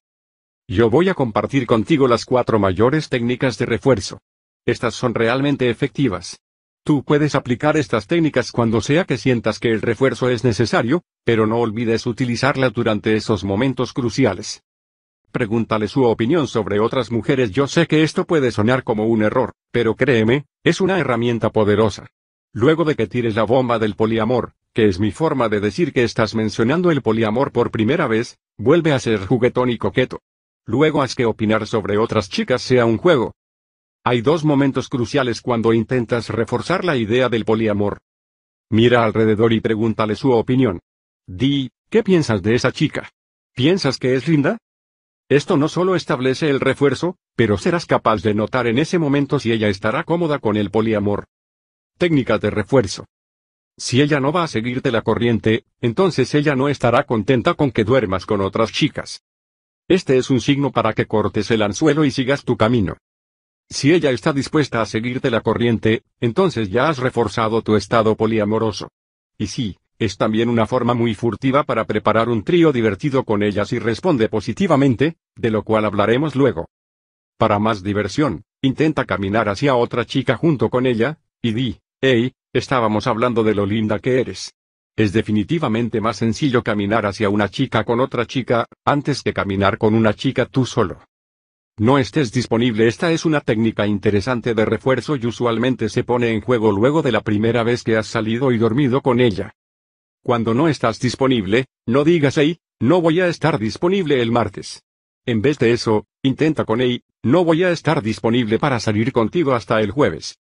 Si esto hace que ella haga preguntas sobre otras chicas, entonces es tiempo de un refuerzo. Si ella alguna vez te pide que canceles tus planes con alguien más para pasar tiempo con ella, este es un problema. Tú debes reforzar en este punto, y si el refuerzo no funciona, aléjate corriendo por las colinas porque tienes una chica celosa en tus manos. Recuerda que los celos son uno de los enemigos públicos del poliamor. Sé claro en que no cancelarás otros planes por ella, y en que estarás disponible para ella la noche siguiente. gentil y sutilmente recuérdale que es una relación de poliamor y que está bien esto. Todavía estás allí para ella, pero bajo tus propios términos y horarios. No entres en confianza tan rápido, baja la velocidad de tu construcción de la relación. Si estás haciendo una conexión emocional enorme de inmediato, ella pensará que estás buscando tener una relación monógama con ella. Realmente te sugiero que esperes hasta después de tener sexo por primera vez para comenzar a construir una relación de confianza. Yo torno las cosas muy sexuales muy rápido. Mi seguridad sexual ayuda a que las mujeres estén seguras estando conmigo, y como soy tan abierto, esto las excita. Si deseas saber más sobre cómo hacer esto por ti mismo, internate a leer el Tao del seductor. Por eso es tan importante abstenerse de construir una relación de confianza antes del sexo. Ella podría no haberte creído que fueras realmente poliamoroso, y mucha confianza antes del sexo puede llevar a herir sentimientos, confusión o enojo. La última cosa que quieres es a una mujer que no tiene nada que perder enojada y llorando en tu casa. Mantén la conexión emocional moderada, hasta después. Busca que tengas celos sí, esta es bastante engañosa, pero algunas veces debes hacer lo que debes hacer. Para buscar los celos, debes soltar pistas sobre otras chicas para provocar su reacción. No te estoy diciendo que debas salir con otra chica frente a ella. Esa no es la forma en la que debes accionar, pero buscando los celos, recordándole gentilmente que estás atraído a otras mujeres, podrás conseguir una imagen clara de cuán conforma está ella con el poliamor. Si ella se pone celosa o intenta ponerte celoso a ti, estos son malos signos. Cualquier celo manzará a la relación y al poliamor. La última cosa que quieres es a una mujer que no tiene nada que perder enojada y llorando en tu casa. Estas son las cuatro mayores técnicas para el refuerzo. No olvides utilizarla durante esos dos momentos cruciales y estarás listo para pasar a la siguiente fase. Sin dudas, este es el momento que has estado esperando. El sexo es la fase que excita más a todos, por supuesto, porque estamos hablando de sexo con muchos diferentes tipos de mujeres. Esta es la mejor parte de todo el proceso. Esto es lo que hace que valga la pena lidiar con todas las demás fases. La mejor forma de tener muchas experiencias sexuales, con muchas mujeres diferentes, en un corto periodo de tiempo, es salir con muchas mujeres. Punto. A lo largo de mi paso por muchas mujeres, he tenido muchas experiencias sexuales muy intensas y locas. Una cosa que he aprendido es que las mujeres tienen algunas fantasías sexuales muy extrañas. Y cuando sales con muchas mujeres, las mujeres van a asumir que estás de acuerdo con sus ideas y fantasías salvajes. Esto es porque tú estás más abierto sexualmente que otros hombres que ellas han conocido. Esto puede ser liberador para las chicas, pero asegúrate de no cruzar tus propios límites con ello. Así que una buena pregunta para hacerte a ti mismo ahora es, ¿cuáles son mis límites sexuales? Déjame darte un ejemplo. Una vez, estaba teniendo sexo con una de mis novias poliamorosas, y en el medio del acto, ella dijo golpéame. Yo estaba atónito, y paré con lo que estaba haciendo. Ella lo dijo de nuevo, golpéame. Ella quería que literalmente yo le pegara con mi puño. Le dije, no te voy a golpear. Tendrás que encontrar a algún otro tipo que quiera golpearte. Estoy feliz de hacer otras cosas, pero no te golpearé. No me gusta la conexión entre el sexo y la violencia seria. No me gusta. Habíamos llegado a un punto en donde ella quería ser ruda y sumisa con él. El sexo es como el dinero, solo demasiado es suficiente, John Updike. Sexo. Eso estaba muy bien, pero eso era a todo lo que yo iba a llegar. Cuando ella quiso llevarlo más allá, simplemente dije que no. El poliamor da a las mujeres la libertad de ser abiertas con sus deseos sexuales. Esto es genial para ti, pero necesitas ser claro sobre dónde estás trazando la línea. No quieres meterte en una situación en donde hagas algo que lamentarás luego. Por suerte, tus relaciones serán abiertas y honestas, así que todas estas cosas deberían ser fáciles de discutir. Las mujeres son extremadamente vulnerables cuando se acuestan con un chico que practica el poliamor, porque ellas tendrán más lugar para abrirse completamente. Ellas no deben mentir o abstenerse de nada. Debes estar dispuesto a siempre utilizar protección. No hay estrés o presión. Debido a esto, tú debes aceptarlas en la cama. Si no las aceptas, esto puede tornar las cosas realmente incómodas. Ellas comenzarán a hablar sobre cómo tienes una vibra extraña, o te rechazarán. Nunca sabes qué hará una mujer si ella se abre contigo y luego se siente rechazada. Es importante que logres que las cosas sean muy cómodas con respecto a la sexualidad, donde tienes sexo, cómo tienes sexo, todo el proceso sexual. Debes saber cómo hacer esto. El sexo es una de las partes más importantes del poliamor y por eso aquí tienes algunas de las cosas sobre las que debes ser claro cuando se trate del sexo y el poliamor. Protección. La regla número uno para tener sexo con muchas mujeres es la protección. Debes utilizar siempre, siempre un condón. Esto es obligatorio, sin excepciones. Si estás pensando en que tu mayor preocupación es el embarazo, piénsalo de nuevo. Vas a estar teniendo sexo con muchas mujeres diferentes, lo que debe preocuparte son las enfermedades. Podrías contagiarte de algo que eventualmente podría matarte. Esto es serio. Debes estar dispuesto a utilizar siempre protección. Ve y compra una caja gigante, como una caja de tamaño industrial de condones de estrellas del porno, y tenla siempre disponible para ti. Deja algunos junto a tu cama. Pon una reserva en tu vestidor. Deja un par en tu guantera y lleva uno en tu billetera. Tú nunca sabes cuándo vas a tener sexo, así que siempre ten un condón listo para la ocasión. Asegúrate de cambiarlos cada dos semanas aproximadamente. Si los tienes en tu auto o billetera se pueden romper, y eso es lo último que quieres.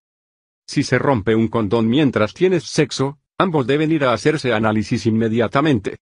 Debes estar dispuesto a utilizar protección siempre.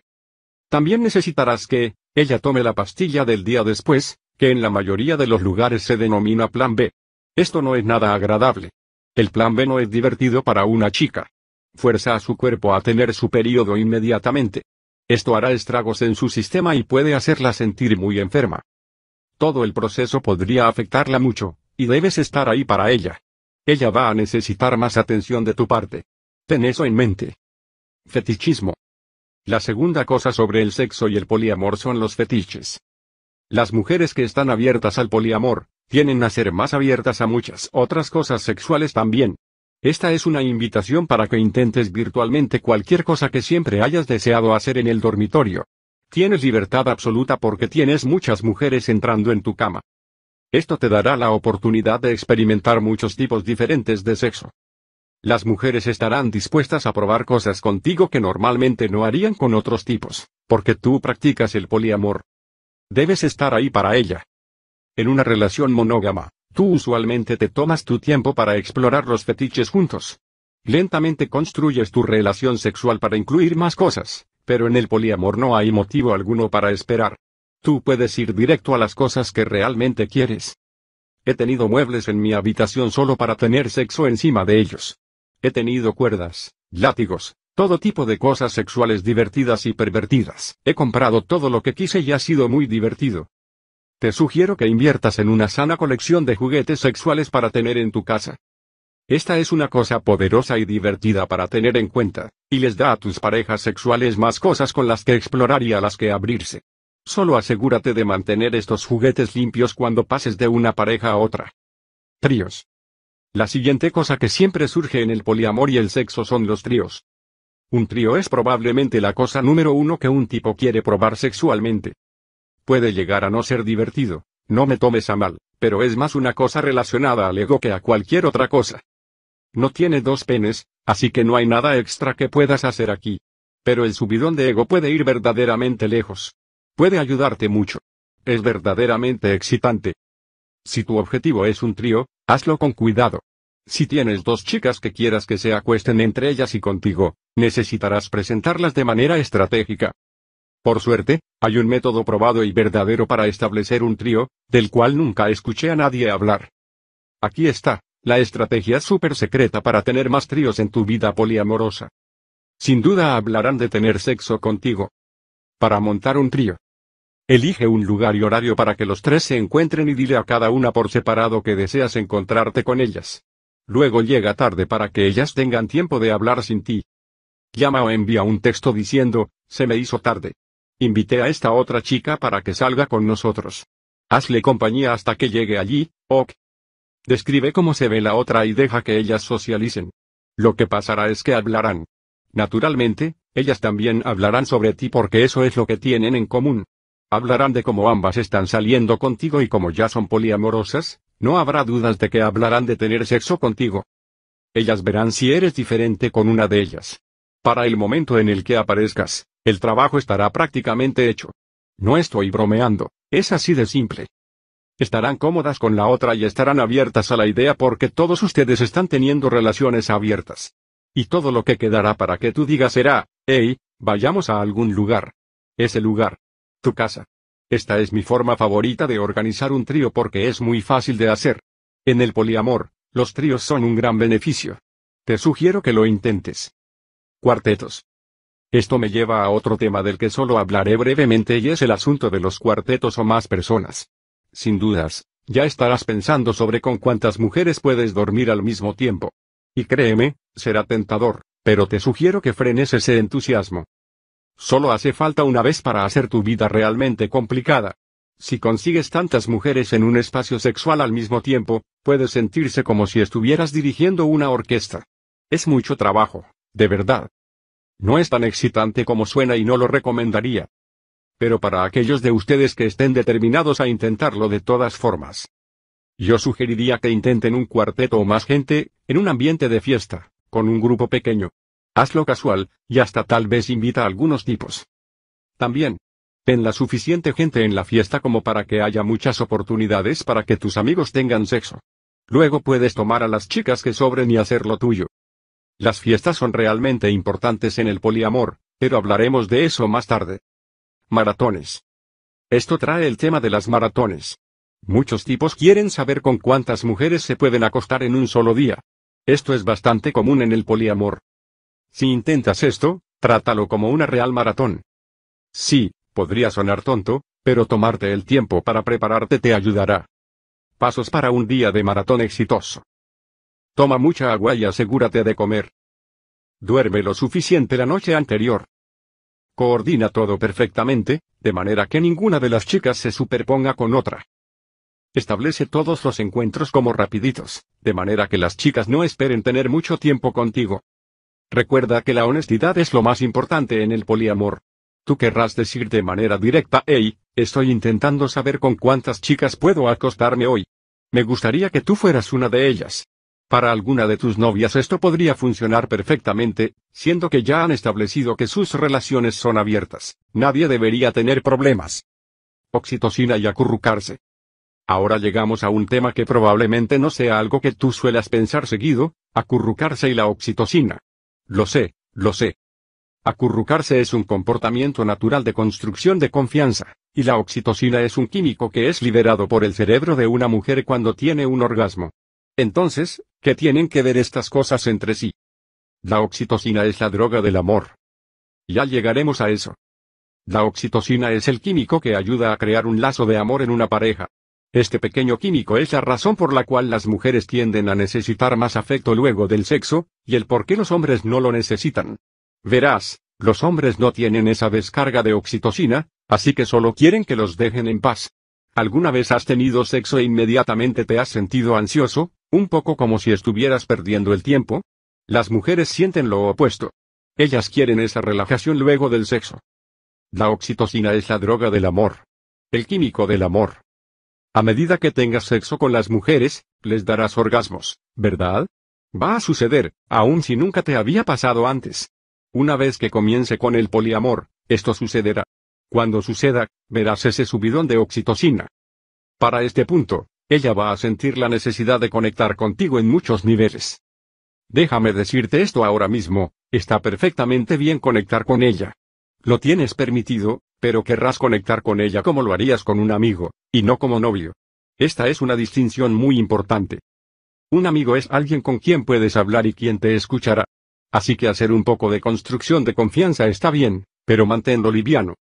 Si ella quiere acurrucarse, está bien, muy bien, puedes hacerlo. Deja que ella se recueste encima de ti, todo está bien. Ella puede contarte sobre sus problemas, pedirte consejos, puede compartir lo que le está pasando en su vida, pero una vez que comience a hablar de su futuro contigo, córtalo. Si ella comienza a decir cosas como, ¿qué vamos a hacer la semana próxima? Debes frenar esto. Si ella quiere hacer planes a futuro, recuerda que ese es el momento para un refuerzo. Dile que revisarás tu calendario y le avisarás. Debes refrenar la situación un poquito. No le apagues la máquina, pero deja claro que esta relación no se va a convertir en monogamia. El poliamor es siempre una escena social. Llamadas para tener sexo. Los consuelos sexuales son una realidad en el mundo del poliamor. Hay muchas chicas que estarían felices de que solo las llames cuando quieras tener sexo y nada más. Realmente no les importa. De hecho, están felices de tener sexo contigo, sin compromisos. Estas son las chicas de amor superficial de las que te hablaba antes. No funcionará. Una romántica empedernida necesitará algún tiempo para establecerse y hablar. Ella va a necesitar que conecte con ella. Vas a tener que gastar mucho tiempo saliendo con ella. Ella necesita mucho más mantenimiento. Así que haz todas las llamadas para tener sexo que quieras, solo asegúrate de no irritar a nadie en el proceso. El día siguiente. La última cosa sobre la que debemos hablar en la parte del sexo en el poliamor, es el día siguiente suena música dramática de fondo. El día siguiente es crucial para el proceso, es importante y también es un lugar donde muchos tipos cometen errores.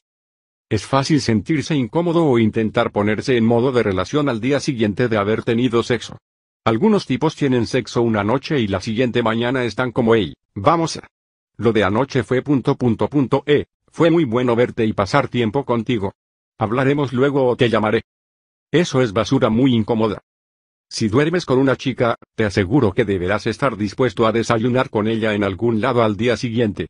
Más te vale que estés dispuesto a pasar tiempo con ella y tal vez invitar a otras personas a pasar el tiempo también. Este no es un momento de calidad en la relación, no existe dicha cosa en el poliamor. El poliamor es siempre una escena social. Debes estar cómodo con despertarte y notar que has dormido con una chica con la que no te casarás, y ella sabe. Esto y tú sabes que ella lo sabe. Una buena forma de mantener las cosas livianas es evitar ponerte en modo de confianza, que es algo que sentirás que deberías hacer. En vez de eso comienza con bromas juguetonas. Deja que la energía sea divertida, boba, y luego ten una conversación amistosa normal, tal vez un poco de confianza, pero no entres en una confianza profunda justo en la mañana siguiente a tener sexo. Tampoco es una buena idea intentar que ella haga planes contigo. No le pidas que tome ningún tipo de compromiso, ni la fuerces a que elija algo para hacer. En vez de eso, déjalo que suceda y hazle saber que vas a hacerte cargo de ella luego. No la eches de tu casa, tampoco. Si puedes, deja que se quede. Deja que ella pase tiempo contigo o se vaya. Si necesita un aventón, dáselo. La búsqueda es la parte del poliamor que casi todo hombre poliamoroso arruina. Lo que quiero decir es que una vez que él tiene sexo con una chica, solo una vez, termina ahí. No sigue. Déjame explicarlo de esta manera. Le dices a alguien que practicas el poliamor y te preguntan, ah, ¿cuántas novias tienes? Si tú dices una, eso no parecerá muy poliamoroso, ¿no lo crees? Muchos tipos nunca pasan esta etapa. Caen en este patrón donde sienten que están en una relación monógama con una chica, pero son libres de tener sexo con otras. Esta es una relación abierta, no poliamor. La tendencia de caer en la monogamia puede tocarte a ti, y, como hombre, es importante que luches contra ello. Debes continuar la búsqueda de mujeres a medida que ingreses en relaciones poliamorosas. Sí, realmente vas a tener que continuar buscando mujeres mientras estés en una, dos, tres, cuatro o diez relaciones poliamorosas. No puedes dejar de buscar, debes seguir. Una de las maneras más sencillas de seguir buscando es con la ayuda de tus novias. Mira a la gente que forma parte de la vida de tus novias como potenciales parejas. Esto funciona muy bien si piensan que su amiga necesita acostarse o su amiga no puede encontrar un buen tipo. Esto es verdaderamente fácil y relajado. Fiestas. Otra gran forma de continuar con la búsqueda es dando una fiesta. Eso es algo que yo hago todo el tiempo. Tengo reuniones con muchas personas diferentes. En estas fiestas están incluidas todas y cada una de mis novias y un puñado de chicas que quisiera que fueran mis novias. También deberías invitar a muchos tipos. Tus amigos estarán impresionados por la cantidad de mujeres solteras que conoces, mujeres que estarán. El sexo libera las tensiones, el amor las causa, wow de alguien dispuestas a tener sexo con ellos. En estas fiestas, yo siempre supe que iba a irme a mi casa al menos con una chica, y no me importaba realmente con cuál. Cuando ves una fiesta como esta, debes invitar a todas tus novias. No elijas una con la que quieras tener sexo. Puedes dormir con muchas si lo deseas, pero debes dejar la puerta abierta en caso de tener la posibilidad de acostarte con alguien nuevo. Los chicos y las chicas van a traer nuevas mujeres a estas fiestas, tú eres el anfitrión, Así que vas a ser presentado a cada una de ellas. Tienes todo el valor porque estás en una relación poliamorosa, y ellas quieren ser una parte de eso. Es importante que seas el centro de ese círculo social. La interacción de dar una fiesta debería ser lo tuyo. La primera vez que yo di una fiesta, solo tres personas vinieron. La segunda, diez. La tercera, quince personas. Para la cuarta o quinta vez, había más de cincuenta. La gente seguía viniendo y trayendo nuevos invitados con ellos. Ten eso en mente. Podrías no tener mucha gente que vaya a tu primera fiesta. Si la gente no aparece, entonces pasa tu fiesta a un bar y haz lo mejor que puedas con tu noche. Compartir. Compartir mujeres con tus amigos puede ayudarte con la búsqueda. Sin dudas, tus amigos estarán agradecidos si compartes tus chicas con ellos. Apuesto que estás pensando en un amigo ahora mismo, uno que podría aprovechar que una chica se le regale. Estas chicas obviamente tienen poder de elección, pero puedes hacer las cosas más sencillas para tu amigo, para que pueda acostarse con chicas y no involucrarse si no quiere.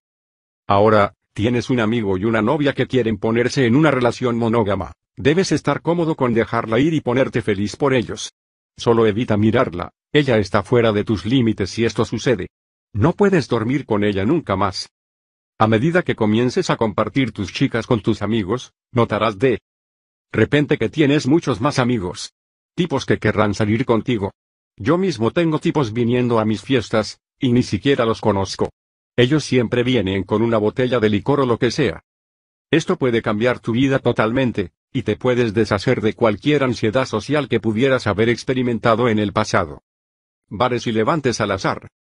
La siguiente cosa que sugiero para la búsqueda será ir a bares a conocer mujeres. Nunca llevé a ninguna de mis novias conmigo cuando iba de cacería al bar, pero si puedes, hazlo. Te sugiero que te mantengas a raya con los principios del Tao del seductor si vas a llevarte chicas del bar a tu casa.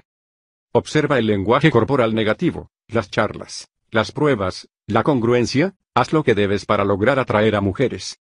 Lo gracioso del escenario del bar es que cambia una vez que eres poliamoroso. Los bares pasan de ser lugares en donde buscas acostarte con alguien a lugares donde simplemente puedes ir por un trago y pasarla bien. Notarás que ya no vas a los bares verdaderamente a conocer chicas porque ya tienes muchas. Por supuesto, habrá chicas allí y ya hemos establecido que a ti te gustan las mujeres, así que sabes que te divertirás, sin importar lo que pase. También está el escenario del café. Ya sabes, realmente salir durante el día a conocer mujeres. Usualmente utilizo estos encuentros como una introducción, y luego las invito a otro lado más tarde esa noche. Es importante tener una especie de fiesta constante a tu alrededor. Si algo sucede cada viernes por la noche, puedes conocer a alguien durante el día e invitarla esa noche. Si estás en un café o algo durante el día, no tires la bomba del poliamor hasta más tarde. Las mujeres son más curiosas que los hombres y necesitan más tiempo para pensar sobre las cosas. Si les cuentas sobre el poliamor durante el día, podrían escucharte, pero no se sentirán como si debieran tomar una decisión sobre ti. Tendrán todo el día para pensar en motivos u objeciones, y no estarás allí para superarlas. Si conoces a alguien durante el día, manténlo casual. Dile que habrá mucha gente en la fiesta a la que la estás invitando. Hazle saber que eres poliamoroso, pero no lo conviertas en un gran asunto. Manténlo en el nivel de amistad. Las tres principales. Hay una cosa más que necesitas saber antes de que lleguemos a la catarata. Se trata de las tres principales. Las tres principales son las tres mujeres principales con las que estás saliendo. Podrías tener más de tres, pero para mí, las tres chicas principales siempre existieron. Estas tres chicas son con las que tienes una conexión más cercana. Y por eso, deberás dedicarles más tiempo, atención y enfoque. Podrías tener más sexo con estas tres, podrías ayudarlas con sus problemas más que a otras chicas con las que estás saliendo. Si están llorando, tú serás el que las deberá ayudar. Estas son las chicas que vendrán a ti con sus problemas, y necesitarás ser su coach para ayudarlas a sobrepasar los malos momentos. Estas tres chicas principales serán importantes para ti. Ellas seguirán siendo una parte de tu vida por un largo tiempo, aun cuando otras chicas entren o salgan del cuadro. Solo sé cuidadoso de no hacer obvio que tienes tres principales. No querrás que otras chicas sepan eso, y realmente no necesitas que sepan si están entre las tres principales. No digas eres mi favorita o estás entre mis tres principales. Nunca se lo digas. Deberías saber quién son tus tres principales, pero no quieres que ellas lo sepan. Ni siquiera se lo digas a tus amigos. Las noticias podrían llegar a las otras chicas y complicaría tu perfecto mundo. Acércate a las mujeres más hermosas que veas, porque no tienes nada que perder. Así que tienes las tres principales y luego tantas chicas como quieras en el círculo externo. Pero recuerda que sin importar cuántas chicas tengas, deberías siempre seguir buscando la chica que sea perfecta para ti. Podría haber una mujer allí afuera, una por la cual dejarás a todas las demás. Acércate a las mujeres más hermosas que veas, porque no tienes nada que perder. Confianza. Un efecto secundario increíble de todo este proceso es un incremento visible en tu confianza. Ahora mismo, si te pidiera que fueras a un bar y eligieras tres chicas y tuvieras sexo con ellas en la siguiente semana, podría ser una tarea abrumadora. El simple pensamiento de ello podría alterarte. Sería mucha presión. Pero hay un nivel de confianza que viene del poliamor y de tener muchas novias. Te ayuda a que no te importe más nada. Y eso verdaderamente te hace más exitoso con las mujeres. En la fase de la búsqueda si no estás utilizando toda la confianza que has conseguido de todas las mujeres que están actualmente atraídas hacia ti, estás desperdiciándola. Un absoluto desperdicio. Cuando seas poliamoroso, notarás que tu confianza, por sí sola, atraerá mujeres directo hacia ti. Como una polilla a la llama. Tu confianza va a llevarlas directo hacia ti, y cuando sientas este efecto, sabrás que has llegado. A la catarata. La sexta y final etapa es la catarata. Aquí es donde la magia comienza a suceder. Piensa en la catarata como la tierra prometida del poliamor. Es la corona del rey. La catarata sucede cuando realmente estás al mando y está funcionando para ti, y está haciendo lo que supone que debería hacer. Déjame contarte una historia. Mi primera catarata. Cuando experimenté mi primera catarata, infiltré estratégicamente a un grupo de gente. Esto era como una prueba para mí. Este grupo de gente eran todos amigos entre sí, y yo pude ingresar. Casi que me gané a todos, y luego comencé a salir con muchas chicas dentro de este grupo social. Pasé por los primeros cinco pasos en el proceso perfectamente con estas chicas, y así fue como descubrí la catarata. Como estaba practicando el poliamor, tenía muchas chicas curiosas sobre mí y el poliamor. Una noche estaba sentado en una fiesta con este grupo.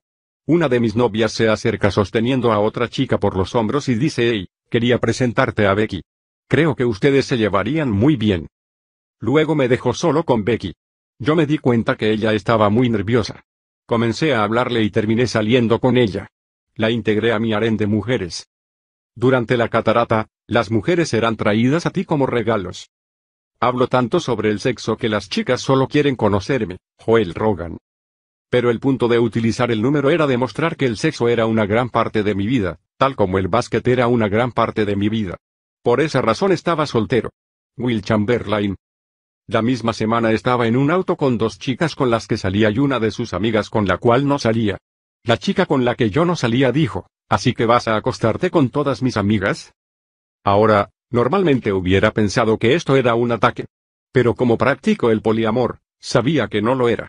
Dije bueno, tal vez. No lo sé. Si yo quiero y ellas quieren, seguro dormiré con todas ellas. Ella hizo una pausa y luego dijo, ¿cuándo vas a acostarte conmigo? Déjame hacer una pausa aquí, y decir que no le he contado esta historia a muchos tipos porque suena imposible para alguien que no conoce los secretos del poliamor como tú lo haces. Nadie creería esa conversación. Que esta chica estaba pidiéndome que duerma con ella. Esto es lo que sucede en la fase de la catarata. Es una especie de experiencia sobrehumana. La desventaja es que, si no puedes manejarlo, Perderás a todas las chicas con las que estás. Tendrás que estar dispuesto a estar cómodo con que todas estas nuevas chicas ingresen en tu vida. Esto puede sonar como un problema menor, pero no todos pueden manejarlo. Y si tú no puedes, para cuando llegues a la catarata todo se derrumbará y deberás empezar de cero. Piensa en ello de esta forma, la fase de la catarata se parece mucho a tener mujeres al azar viniendo hacia ti porque necesitan tu pene. No estoy bromeando. Habrá mujeres de diferentes tipos de círculos sociales que realmente te querrán tener. Ellas necesitan tener sexo contigo. Será terapéutico para ellas. Debes estar cómodo con esto. Debes aprender a estar bien aceptando todos estos tipos de mujeres y ser capaz de manejarlo todo. Círculos sociales.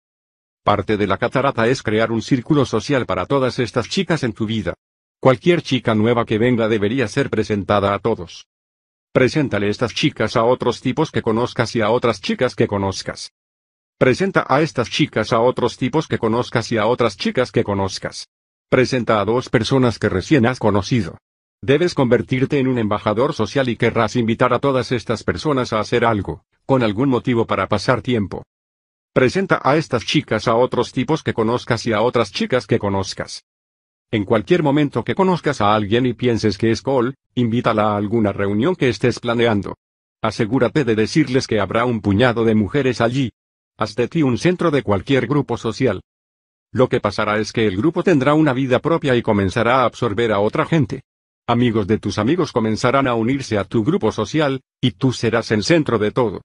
Serás el rey, el anfitrión, la persona en control de la situación. Esto te ayudará a seguir alimentando al grupo con más chicas, pero tienes que hacer un poco del trabajo por ti mismo.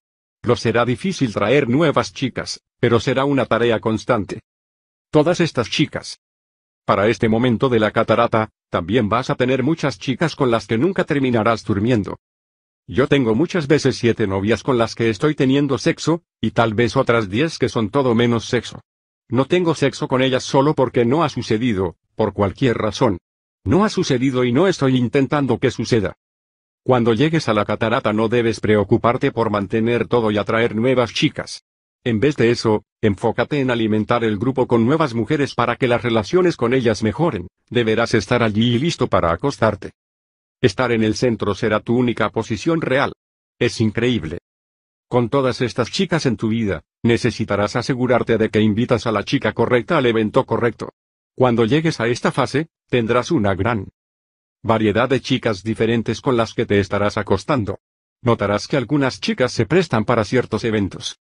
No quieres llevar a una chica fiestera a un restaurante elegante, no quieres llevar a una chica introvertida a un evento de red carpet donde ella deberá hablar a muchas personas nuevas. Como tienes muchas mujeres diferentes, puedes encontrar una que sirva para cada situación. No pongas a una chica fuera de su ambiente.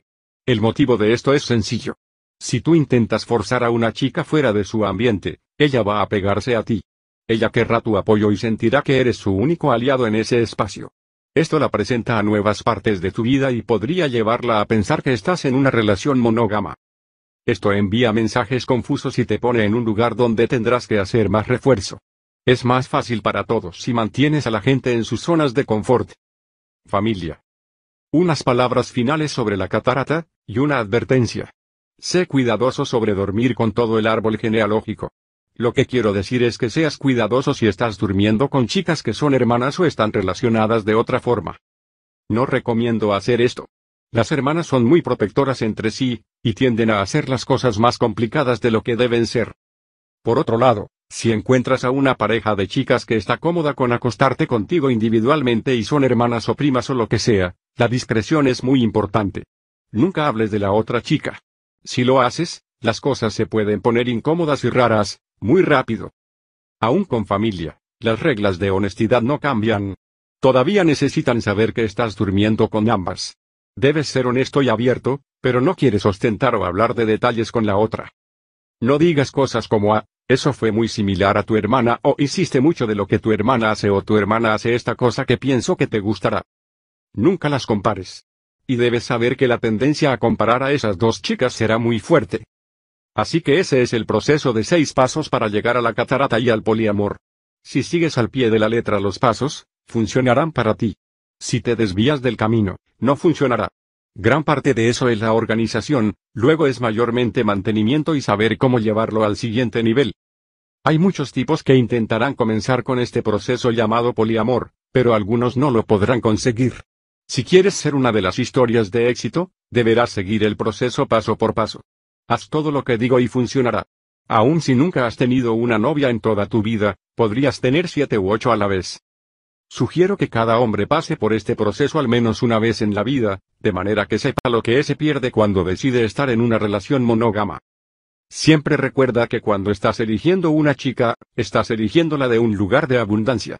Tienes muchas mujeres de entre las cuales para elegir. El poliamor es tan poderoso porque te ahorra tiempo, te permite ser completamente honesto, te permite tener una integridad completa, y es súper divertido. Recuerda que hay cinco enemigos públicos mayores que destruirán el poliamor. Debes deshacerte de ellos, los cuales son, celos, otros novios, miedos, mentiras y apatía. Si cualquiera de estos existe, entonces no estás en una relación poliamorosa. No olvides la teoría triangular del amor. Mira a cualquiera chica en la que estés interesado y fíjate si ella tiene dos de tres de los puntos del triángulo de la atracción emocional, lógica o sexual. Si ella tiene la habilidad, o la oportunidad, ella tendrá todos los puntos, lo que significaría que ella está muy buena, sus objetivos en la vida son los mismos que los tuyos, y vive cerca de ti, pero no has construido una relación de confianza con ella aún. Ten cuidado porque ella podría ser una chica con la que querrías ser monógamo. Utiliza la teoría triangular del amor para descubrir con qué tipo de relación estás tratando. También puedes aprender más sobre el triángulo de amor consumado y cómo utilizarlo efectivamente en cada una de las relaciones en el Tao del seductor. De nuevo, las cuatro reglas mayores del poliamor que nunca querrás romper son 1. Nunca la hagas sentir la segunda, jamás. 2. No proyectes a futuro. 3.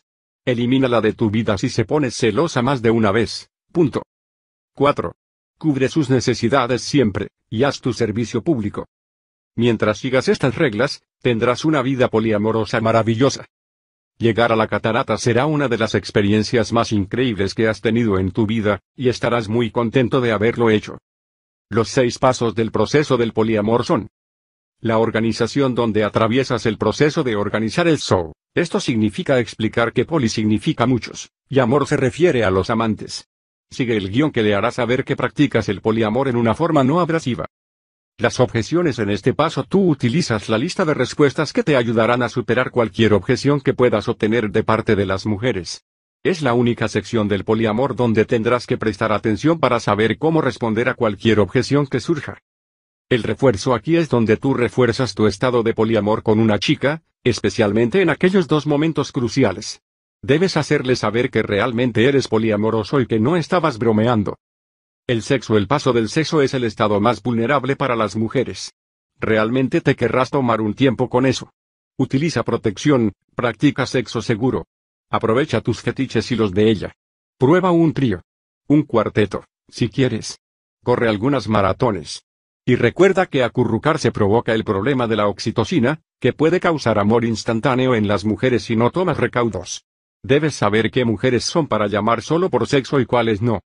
La búsqueda es este el punto donde sigues buscando. Solo porque tengas una o dos novias que estén abiertas al poliamor no significa que debas frenar. Sigue trayendo chicas a tu círculo. Conviértete en el centro de la escena social. La catarata ahora tu arduo trabajo muestra sus frutos. Estás en muchos círculos sociales que se alimentan con nuevas chicas en tu vida. En vez de conseguir que las chicas se acuesten contigo, todo lo que estás haciendo es meterlas en un círculo social y ellas crecerán allí y dormirán contigo luego. Debes elegir diferentes chicas para los diferentes eventos a los que vayas. Si terminas durmiendo con chicas emparentadas, asegúrate de ser discreto. Todo el proceso te convierte en un hombre. Te libera. Hazlo una vez y nunca tendrás que preocuparte sobre si puedes o no hacerlo de nuevo. Eso es lo que es tan poderoso. Sabrás que aun si estás soltero, si no tienes novias o lo que sea, en un mes podrás entrar a una habitación y habrá cuatro novias sentadas allí. Puedes hacer eso de la nada. Puedes mudarte a un nuevo lugar, una nueva ciudad, no hay problema. Solo comienza haciendo este proceso en la nueva ciudad y estarás establecido en un plazo de semanas. Tendrás muchas novias saliendo contigo, teniendo sexo contigo, durmiendo contigo, durmiendo entre ellas, y tú tendrás una vida sexual completa y una vida de relaciones completa también. Utiliza este poderoso nuevo conocimiento responsablemente. Sigue siendo así de ninja. Joshua Pellicer. La atracción comienza antes de que siquiera hayas hablado con una chica. Comienza en el momento en que ella se da cuenta de que tú existes. En ese momento ella hará un juicio prematuro de quién eres, y tendrás muchas más chances de parecerle atractivo y de gran valor si estás vestido de la manera correcta. La moda es una de las cosas más sencillas de cambiar sobre ti mismo. No puedes controlar cómo te ves, pero definitivamente puedes controlar cómo te presentas al mundo. Y cuando te presentas de la forma correcta, obtienes muchas mejores reacciones de las mujeres en las que estás interesado. ¿Estoy diciendo que no puedes conocer y atraer mujeres si no estás vestido correctamente? Por supuesto que no. He conseguido chicas vestido con mis pantalones para correr. Pero eso no pasa muy seguido, y no estoy en el negocio de enseñar métodos con poco éxito. La verdad es que los hombres de gran valor y atractivos saben cómo vestirse. No solo eso, sino que también las mujeres de gran valor y atractivas están muy acostumbradas a evaluar hombres, Y no quieres que te evalúen antes de que siquiera abras la boca solo por estar mal vestido. Los consejos de moda pueden ser muy confusos, así que voy a hacerlo simple. Si eres nuevo en esto de la moda y nunca has pensado en este tema antes, puedes seguir las últimas tendencias consiguiendo una suscripción de 12 dólares a revistas de estilo masculino como GQ, Esquire o Details. Arranca cualquier página que tenga estilos que te gusten y llévalos al shopping contigo. También te puedes suscribir a blogs de moda masculina y prestarle atención a lo que otros tipos con estilo llevan puesto. Y por supuesto, nunca está de más llevar al shopping contigo a una chica divertida y con estilo. En este libro, no voy a darte una larga lista de las cosas que debes o no hacer en cuanto a moda, o decirte qué ponerte en cada ocasión. Puedes encontrar esa información en cualquier lado. Lo que voy a darte es algo que va más allá de la moda. En vez de decirte qué deberías o no usar, voy a darte un sistema para descubrir eso por ti mismo, mi fórmula de la moda. Esto va a complementarse con cada consejo de moda que encuentres y te ayudará a poner a punto tu estilo y lograr una imagen completa y bien formada que sea única para ti. Sin importar el tipo de estilo que tengas, tu ropa debería sentarte de una manera que acentúe tu tipo de cuerpo. Existen tres tipos diferentes de cuerpo y voy a decirte la mejor manera de vestirse para cada uno. Este es un físico alto o esbelto. Yo tengo físico de nadador. Si este es tu caso, lo que quieres acentuar es tu altura, aun si no eres tan alto. Yo no soy personalmente tan alto pero algunas veces uso botas con un paco de 9 centímetros. No uso pantalones con entrepierna baja o ropa muy suelta. Todas mis camisetas y pantalones delgados, porque estoy intentando llevar la atención hacia mis largas piernas y mi largo torso. Todo lo que se hace es para enfatizar la sexualidad. Piensa, Johnny Depp o David Beckham. Este es un físico de espalda ancha que se reduce en la cintura. Puede que tengas este tipo de cuerpo si tienes buen físico o hasta un poco de sobrepeso. No puedes vestirte para acentuar tu altura si tienes este físico. Te verás como una aceituna en la punta de un mondadientes. En vez de eso, querrás acentuar tus hombros y espalda. Te recomiendo usar ropa suelta que acentúe tu masculinidad y fortaleza.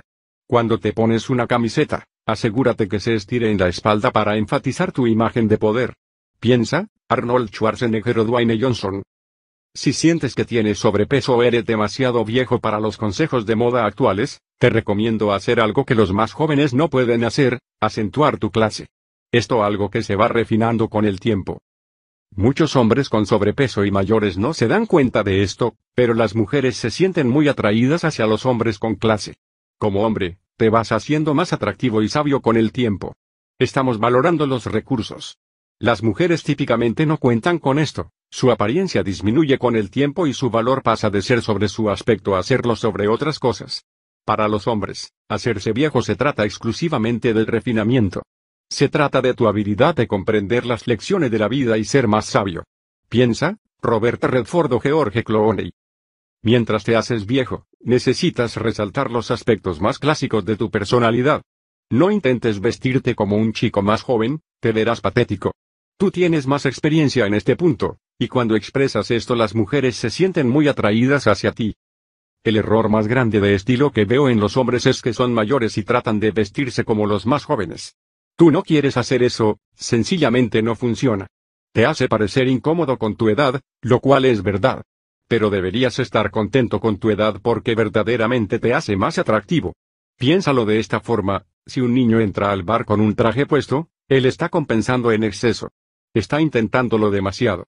Pero si un hombre mayor entra a un bar con un traje, tiene clase y es interesante.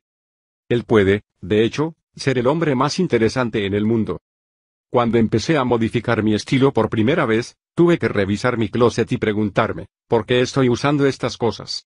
Todos tenemos ropa que hemos usado por un largo periodo de tiempo, que no queremos dejar de usar, y nos justificamos pensando que hay dos formas diferentes de vestirse, formal y demasiado casual. Esto resulta en un estilo muy poco consistente que puede realmente dañar la primera impresión que la gente tenga de ti. Tenemos una reacción instantánea, una asociación por parpadeo cuando vemos a las personas por primera vez. Tú no sabes esto de ti mismo. Te ves en el espejo todos los santos días y ves las mismas cosas, entonces no sabes cómo es cuando otras personas te ven por primera vez. Cuando las personas te ven por primera vez, hacen un rápido vistazo superficial y juzgan quién eres. Cuando hacen eso, lo que ven necesita reflejar tu personalidad y cualidades positivas, quién verdaderamente eres. Y todo esto necesita ser consistente en todo lo que usas. la forma en que caminas, en que te vistes y en que hablas, todo debe ser consistente ya sea que estés solo en tu apartamento yendo a sacar algo del refrigerador, o si estás en un club caminando para conseguir un trago de la barra del bar. Tiene que ser exactamente lo mismo. Si comienzas a vestirte bien para salir, comenzarás a ponerte una personalidad pública cuando lo hagas, y automáticamente esconderás las cosas que piensas que a la gente no le gustan de ti.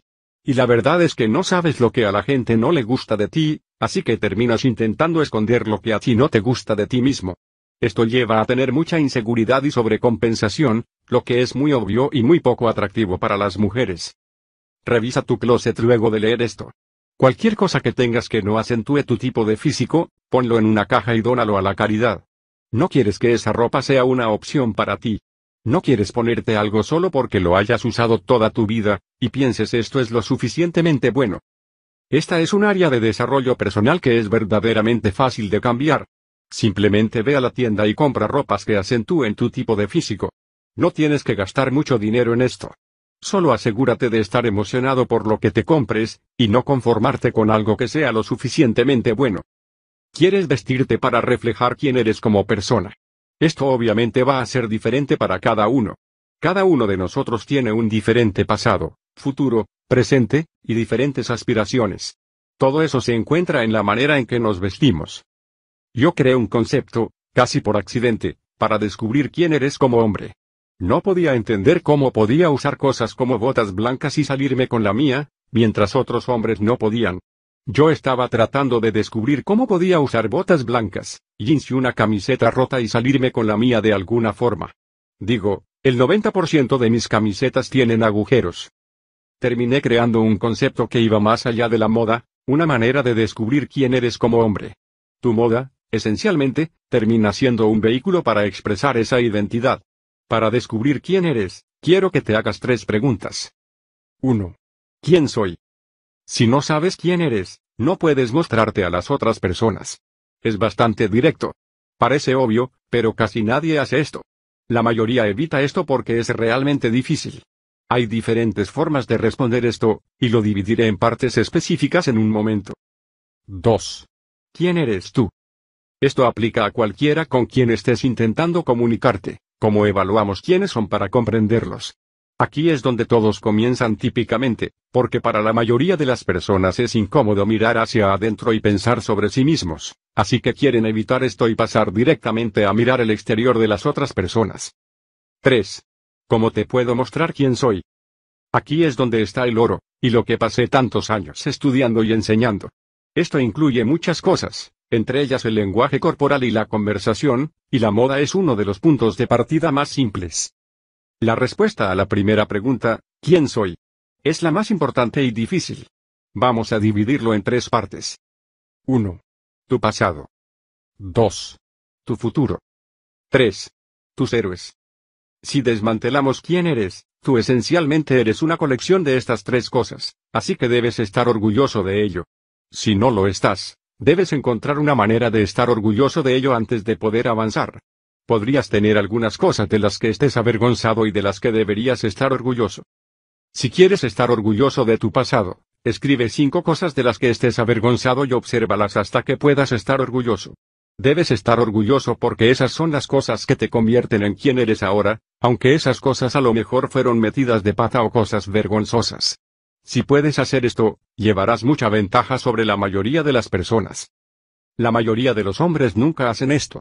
Lo ignoran porque es incómodo.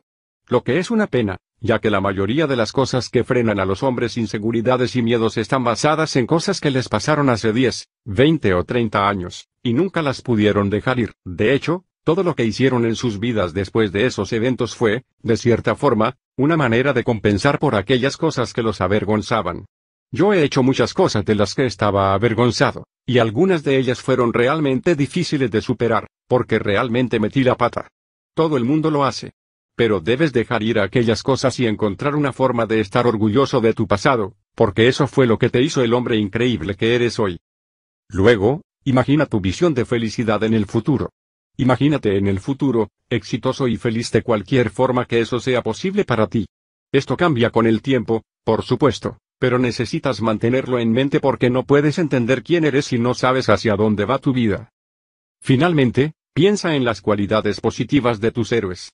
Esto es importante porque te da un ejemplo de modelo a seguir. Tus héroes pueden estar vivos, muertos, pueden ser famosos, parte de tu vida, ficcionales, etc. Este ejercicio te ayudará. Escribe los nombres de 10 personas que respetes, y las razones por las que los respetas, solo una palabra para cada uno. Luego enfócate en ganar esas cualidades para ti mismo. Esto funciona porque cualquier cosa que respetes en alguien más es algo que ya tienes en ti mismo. Simplemente no lo notarás hasta que trabajes en cultivar esa cualidad. Tú no respetas una cualidad en alguien más que no tengas ya en ti.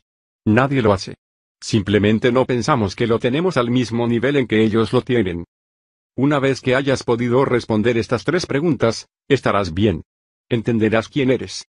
Una vez que hayas descubierto quién eres, puedes diseñar tu sentido de la moda alrededor de esa identidad.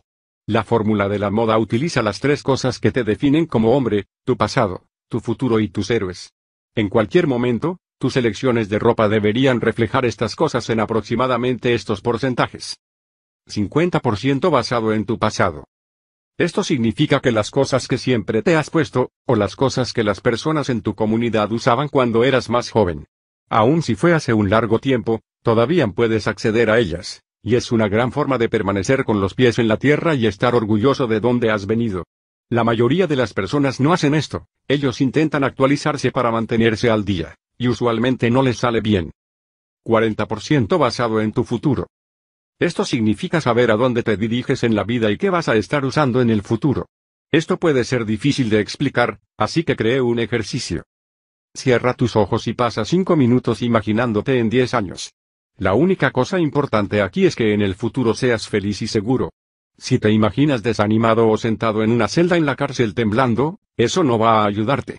Lo mismo que estar sentado en la ducha con tu ropa puesta restregándote. Ese futuro es raro hombre, termina con eso. Entonces, imagínate dentro de diez años como un hombre completamente feliz y seguro. Luego mira lo que tienes puesto. Tan rápido como consigas una buena imagen, escríbela, e incorpora esas cosas en tu guardarropa. Si tienes un par de versiones diferentes de qué estarás usando en el futuro, está bien. Sin embargo, podría complicarse si imaginas estar completamente feliz mientras entretienes niños con un disfraz de payaso puesto. Yo nunca te juzgaría si eso es lo que te hace realmente feliz, pero probablemente no te ayudará mucho con tu sentido de la moda. Entonces, aproximadamente el 40% de lo que está en tu closet deberían ser cosas que se te acaban de ocurrir.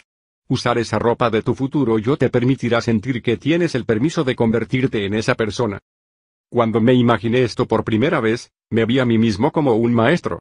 No sé si eso sucederá alguna vez, pero sencillamente es lo que pensé por alguna razón. Yo tenía una chaqueta de tweed marrón para parecer profesional, y una corbata, no muy llamativa.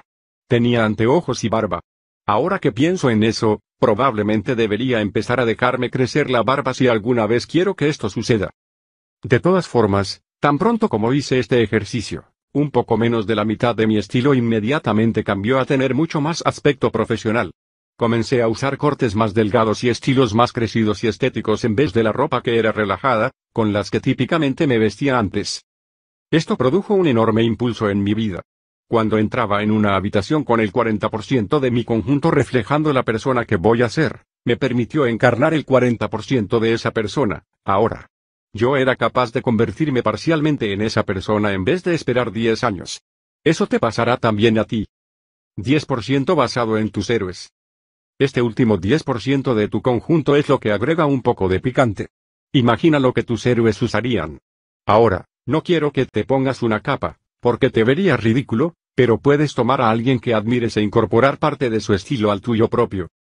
Restringo esto a alrededor del 10% porque si robas mucho del estilo de tu héroe, comenzarás a encarnar a alguien más en vez de a ti mismo. Debes expresarte a ti mismo primero, luego agregar solo un poco de algo más que te influencie ahora mismo. Esto puede aumentar con el tiempo. Cuando comencé a comprar más trajes, eso es lo que estaba haciendo. Cuando conseguí mis infames botas blancas, también lo estaba haciendo. ¿Alguna vez has visto un dibujo animado llamado Cowboy Bebop? El personaje principal de ese show se llamaba Spike, y era mi héroe justo cuando empecé a involucrarme en esto. Él usaba estas magníficas botas blancas, así que las incorporé a mi propio look. Me puso un poco nervioso al principio, porque estaba saliendo de mi zona de comodidad y adoptando algo que normalmente no era parte de mí. Pero me di cuenta de que si solo haces cosas que son parte de ti y nunca sales de eso, nunca crecerás.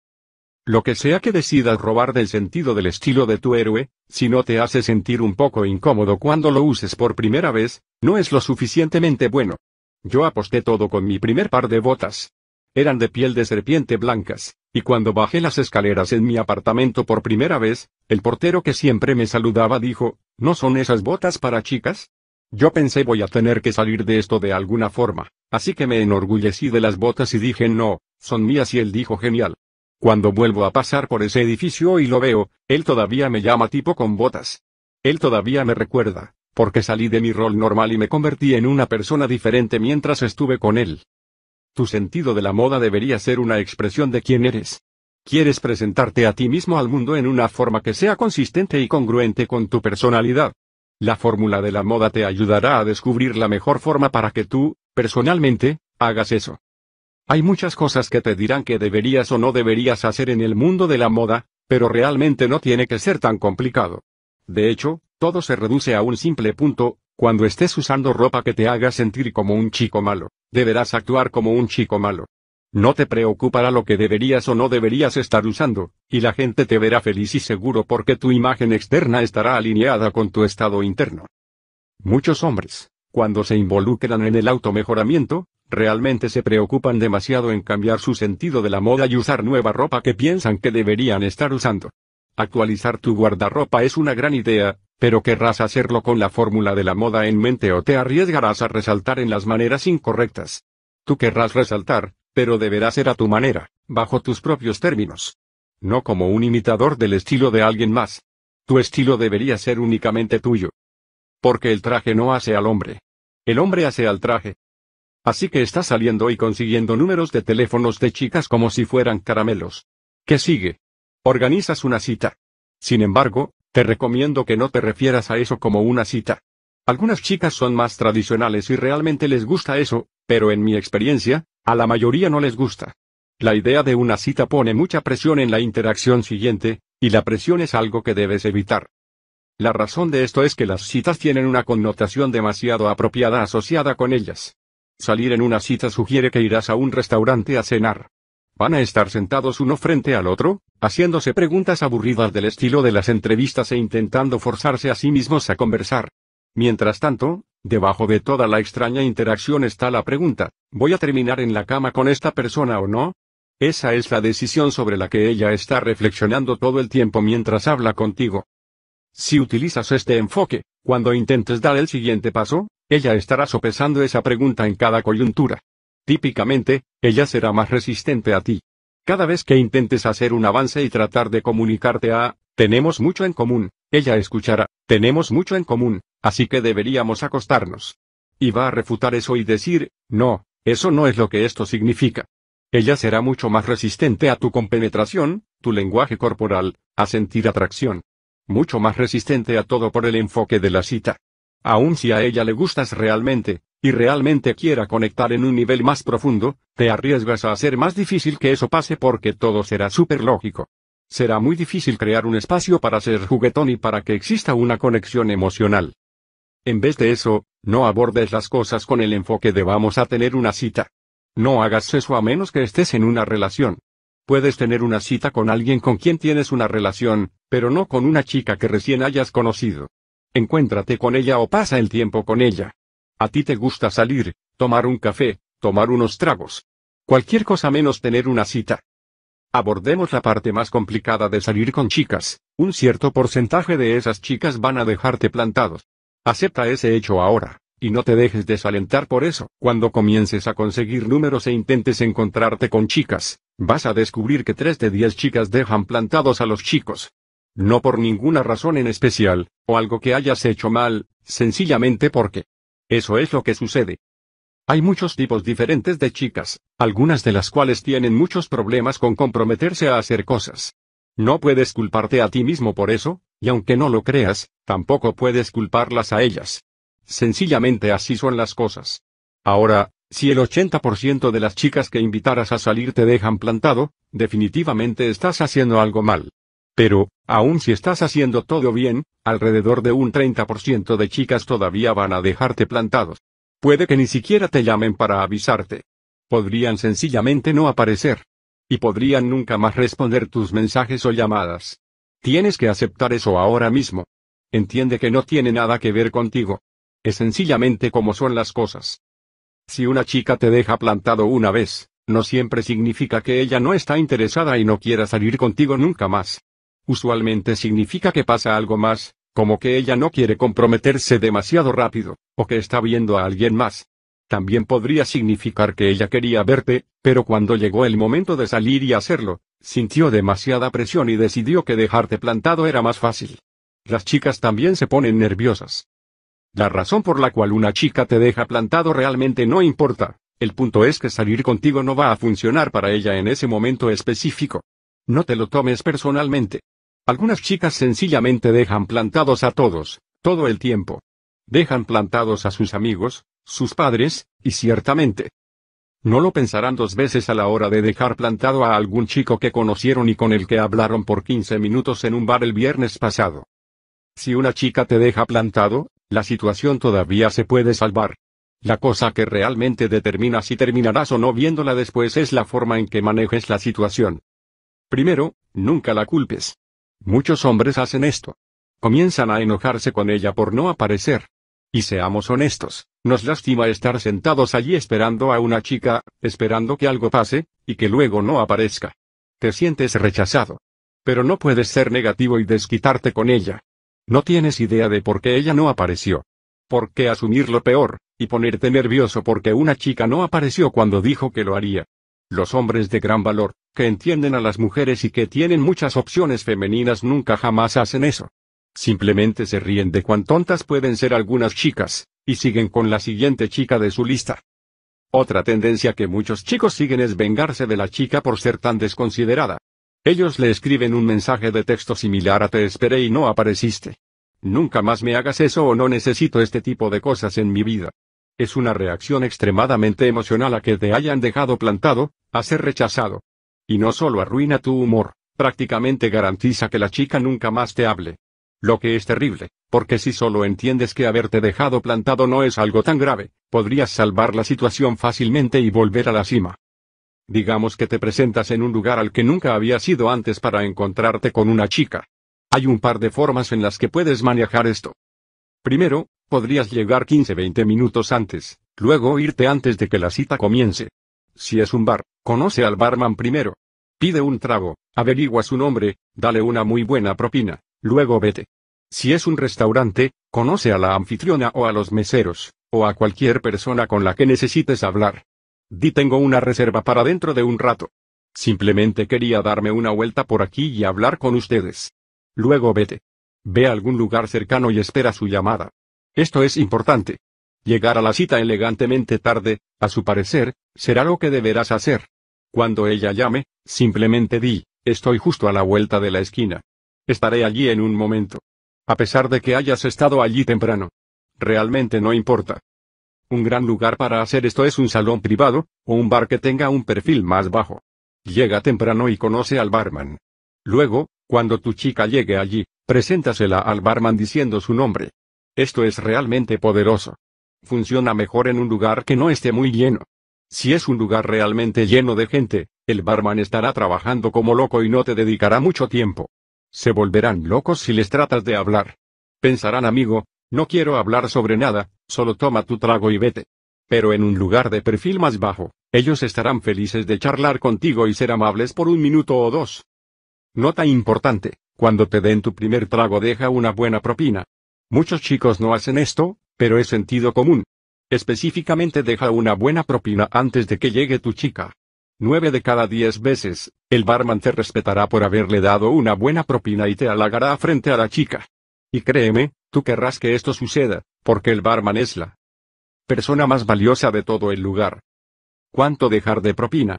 Si compras una cerveza y dejas de propina un dólar, es normal. Si dejas dos dólares, mejor. Es una buena idea.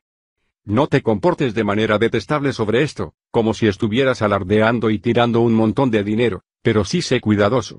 Ellos necesitan saber que has dejado una buena propina, Así que no solo dejes el dinero y te vayas, o ellos no sabrán quién ha dejado ese dinero.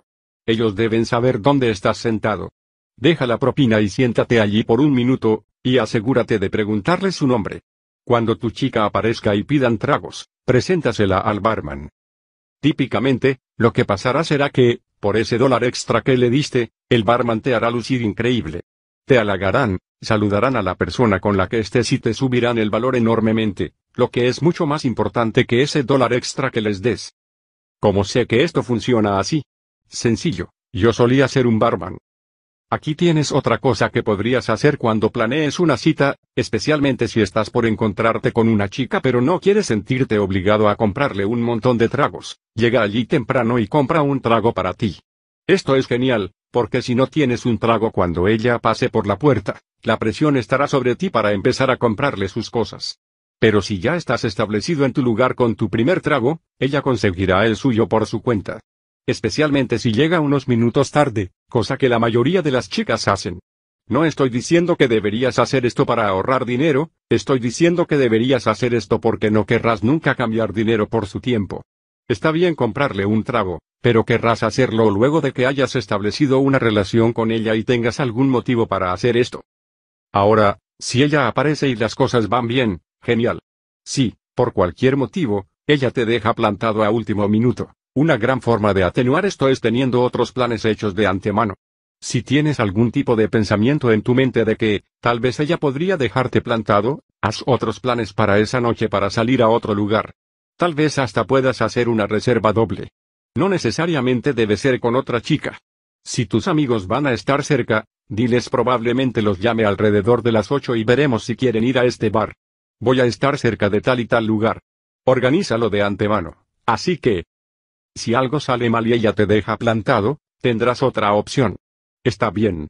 No te lo tomarás personalmente porque tenías algo más para hacer esa noche, y que ella te haya dejado plantado no es un gran problema.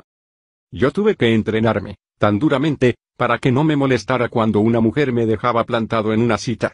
Al principio, era tan difícil para mí siquiera conseguir una cita en primer lugar. Luego, yo aparecía pensando que todo el trabajo ya estaba realizado, y rápidamente me daba cuenta de que no lo estaba. Yo llegaba allí y ella no aparecía, o ella llegaba realmente tarde o reprogramaba la cita en el último minuto. No era nada gracioso. Ahora, si estuviera en una cita de negocios si alguien con quien yo podría potencialmente hacer negocios me hiciera esto yo probablemente no querría trabajar con esa persona. Pero encontrarte con una chica no es una asociación de negocios. No pienses que lo es. Muchos hombres tratan a sus citas como reuniones de negocio. No lo son. Solo porque ella te haya dado su número y pareciera interesada no significa que firmó un contrato social diciendo que ella debe verte de nuevo. Hay muchas cosas en juego aquí, algunas de las cuales están dentro de tu control, y algunas que no lo están. Si ella te deja plantado, lo mejor que puedes hacer es dejar la pelota en su cancha. Por ejemplo, digamos que vas a un lugar, luego te vas temprano, antes de que sea la hora de encontrarse. Cuando estás a la vuelta de la esquina, ella te manda un mensaje cinco minutos antes de la cita diciéndote no voy a poder llegar. Tu respuesta debería ser, ok, no hay problema. Igualmente yo estoy llegando tarde también. Voy a encontrarme con algunas personas en X lugar. Hazme saber si quieres que nos veamos de nuevo. Eso es todo. Dejas completamente la pelota en su cancha. No sigas presionando. Lo arruinarás si sigues presionando. Digamos que te encontraste con una chica cuando saliste una noche, y estás planeando en salir con ella de nuevo. Si te estás preguntando qué hacer, utiliza lo que yo llamo la matriz de las citas. Esto básicamente contrasta dos cosas, el momento del día en que la conociste y si la conociste o no en un ambiente donde habían muchas personas, o con muy pocas personas, o sola. El punto es, cuando se junten, lo que quieres hacer es algo que sea lo contrario del ambiente en donde se conocieron. Así que, si la conoces con un montón de gente en la noche, entonces la próxima vez que la veas debe ser de día, y solos. Hay una razón específica para esto. Cuando conoces a alguien, la persona tendrá una serie de ambientes en los que necesitan verte antes de sentirse completamente cómoda contigo. La mayoría de esos elementos ambientales se basan en si era o no era de día o de noche, porque esos son dos ambientes completamente diferentes. El otro factor elemental es si era o no un ambiente social o personal. Si te encuentras con una chica en el ambiente opuesto al que se conocieron, ella logrará tener una visión completa de quién eres. Serás capaz de crear comodidad y establecer una relación más fácilmente. Ella típicamente se sentirá más cómoda de ser sexual contigo. Ella sentirá que te conoce desde hace un largo tiempo, aunque solo haya pasado tiempo contigo una vez. Este efecto es llamado túnel del tiempo. Es un efecto muy poderoso. Básicamente le permite a alguien sentir que ha estado contigo durante mucho más tiempo del que realmente ha estado. Tú puedes utilizar esto en tu beneficio cuando planees una cita, o puedes producir este efecto de una vez. Digamos que conoces a una chica de día, pero justo antes del atardecer. Y probablemente estés solo. Muy pronto, cuando se haga de noche, llévala a un lugar que sea social. Ve a un bar, o encuéntrate con tus amigos. Cubrirás ambos extremos inmediatamente, y ella obtendrá una imagen completa de quién eres. Otra forma en la que puedes utilizar este efecto para tu beneficio es, cuando sales, cambiar de lugares muy seguido. No tanto como cada cinco minutos, pero puedes pasar prácticamente una hora o una hora y media en un lugar y luego pasar a otro. Y esto no solo significa pasar de bar en bar. Un parque es también un lugar al que se puede ir. O un café. Otro ejemplo podría ser salir a cenar. Ir de bar en bar, o de club en club, es un patrón típico que es genial para esto, siempre y cuando el siguiente lugar sea bastante diferente al anterior. El motivo por el cual esto es tan poderoso es que tendemos a crear recuerdos basándonos en eventos, no en el tiempo. Yo puedo sentarme en una habitación contigo por 10 horas y no saber nada de ti o saber quién eres, y no tendría ningún recuerdo de haber estado contigo en una habitación. Pero si paso 10 minutos contigo haciendo algo totalmente fuera de lo común, entonces voy a recordarte específicamente. Nosotros llevamos la cuenta de eventos, no del tiempo. ¿Alguna vez has pensado, hombre, sí que ha sido un día largo? Aún si fue un día de duración normal, ¿por qué se sintió como un largo día? Probablemente porque muchas cosas te sucedieron y te sacaron de tu zona de confort ese día. Cosas que eran nuevas y diferentes. Cosas que fueron memorables. Típicamente vamos a tener una sensación sobre una persona y diremos conozco a esta persona desde hace un largo tiempo. Eso no significa realmente que hayamos conocido a esa persona por muchos años.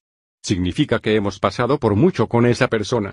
Cuando estés con una chica, querrás crear esa sensación de conozco a esta persona desde hace mucho tiempo, porque hemos pasado por muchas cosas juntos. Esto es especialmente importante si una chica es más tradicional, porque ella necesitará establecer una relación de confianza contigo antes de estar cómoda para dar otro paso más. Muchos chicos me preguntan, ¿debería dormir con una chica en la primera cita? Esos chicos están haciendo una pregunta incorrecta. Muchos chicos conocerán mujeres y sentirán que necesitan acostarse con ellas inmediatamente. Es ridículo. Deberías pasar la noche con una chica cuando ella esté lista. Algunas veces, esto significa inmediatamente. Otras veces, lleva más tiempo. Los chicos que sean realmente buenos atrayendo y conociendo mujeres no tienen ningún apuro. Si tú sabes lo que haces, y tienes abundantes opciones femeninas, ¿por qué estarías tan apurado por dormir con una chica cualquiera? Si fueras un chico que tiene muchas opciones, no necesitarías dormir con una chica en la primera noche. Esto niega el propósito de crear toda esta preselección y atracción, y hacerle pensar que muchas otras chicas quieren estar contigo y que muchos chicos te respetan. Todo esto se va por la borda si ella se hace la idea de que, de repente, tú realmente necesitas tener relaciones sexuales. Es incongruente. Muchos chicos tienen esta mentalidad y enloquecen porque necesitan que suceda esa misma noche, a esa misma noche.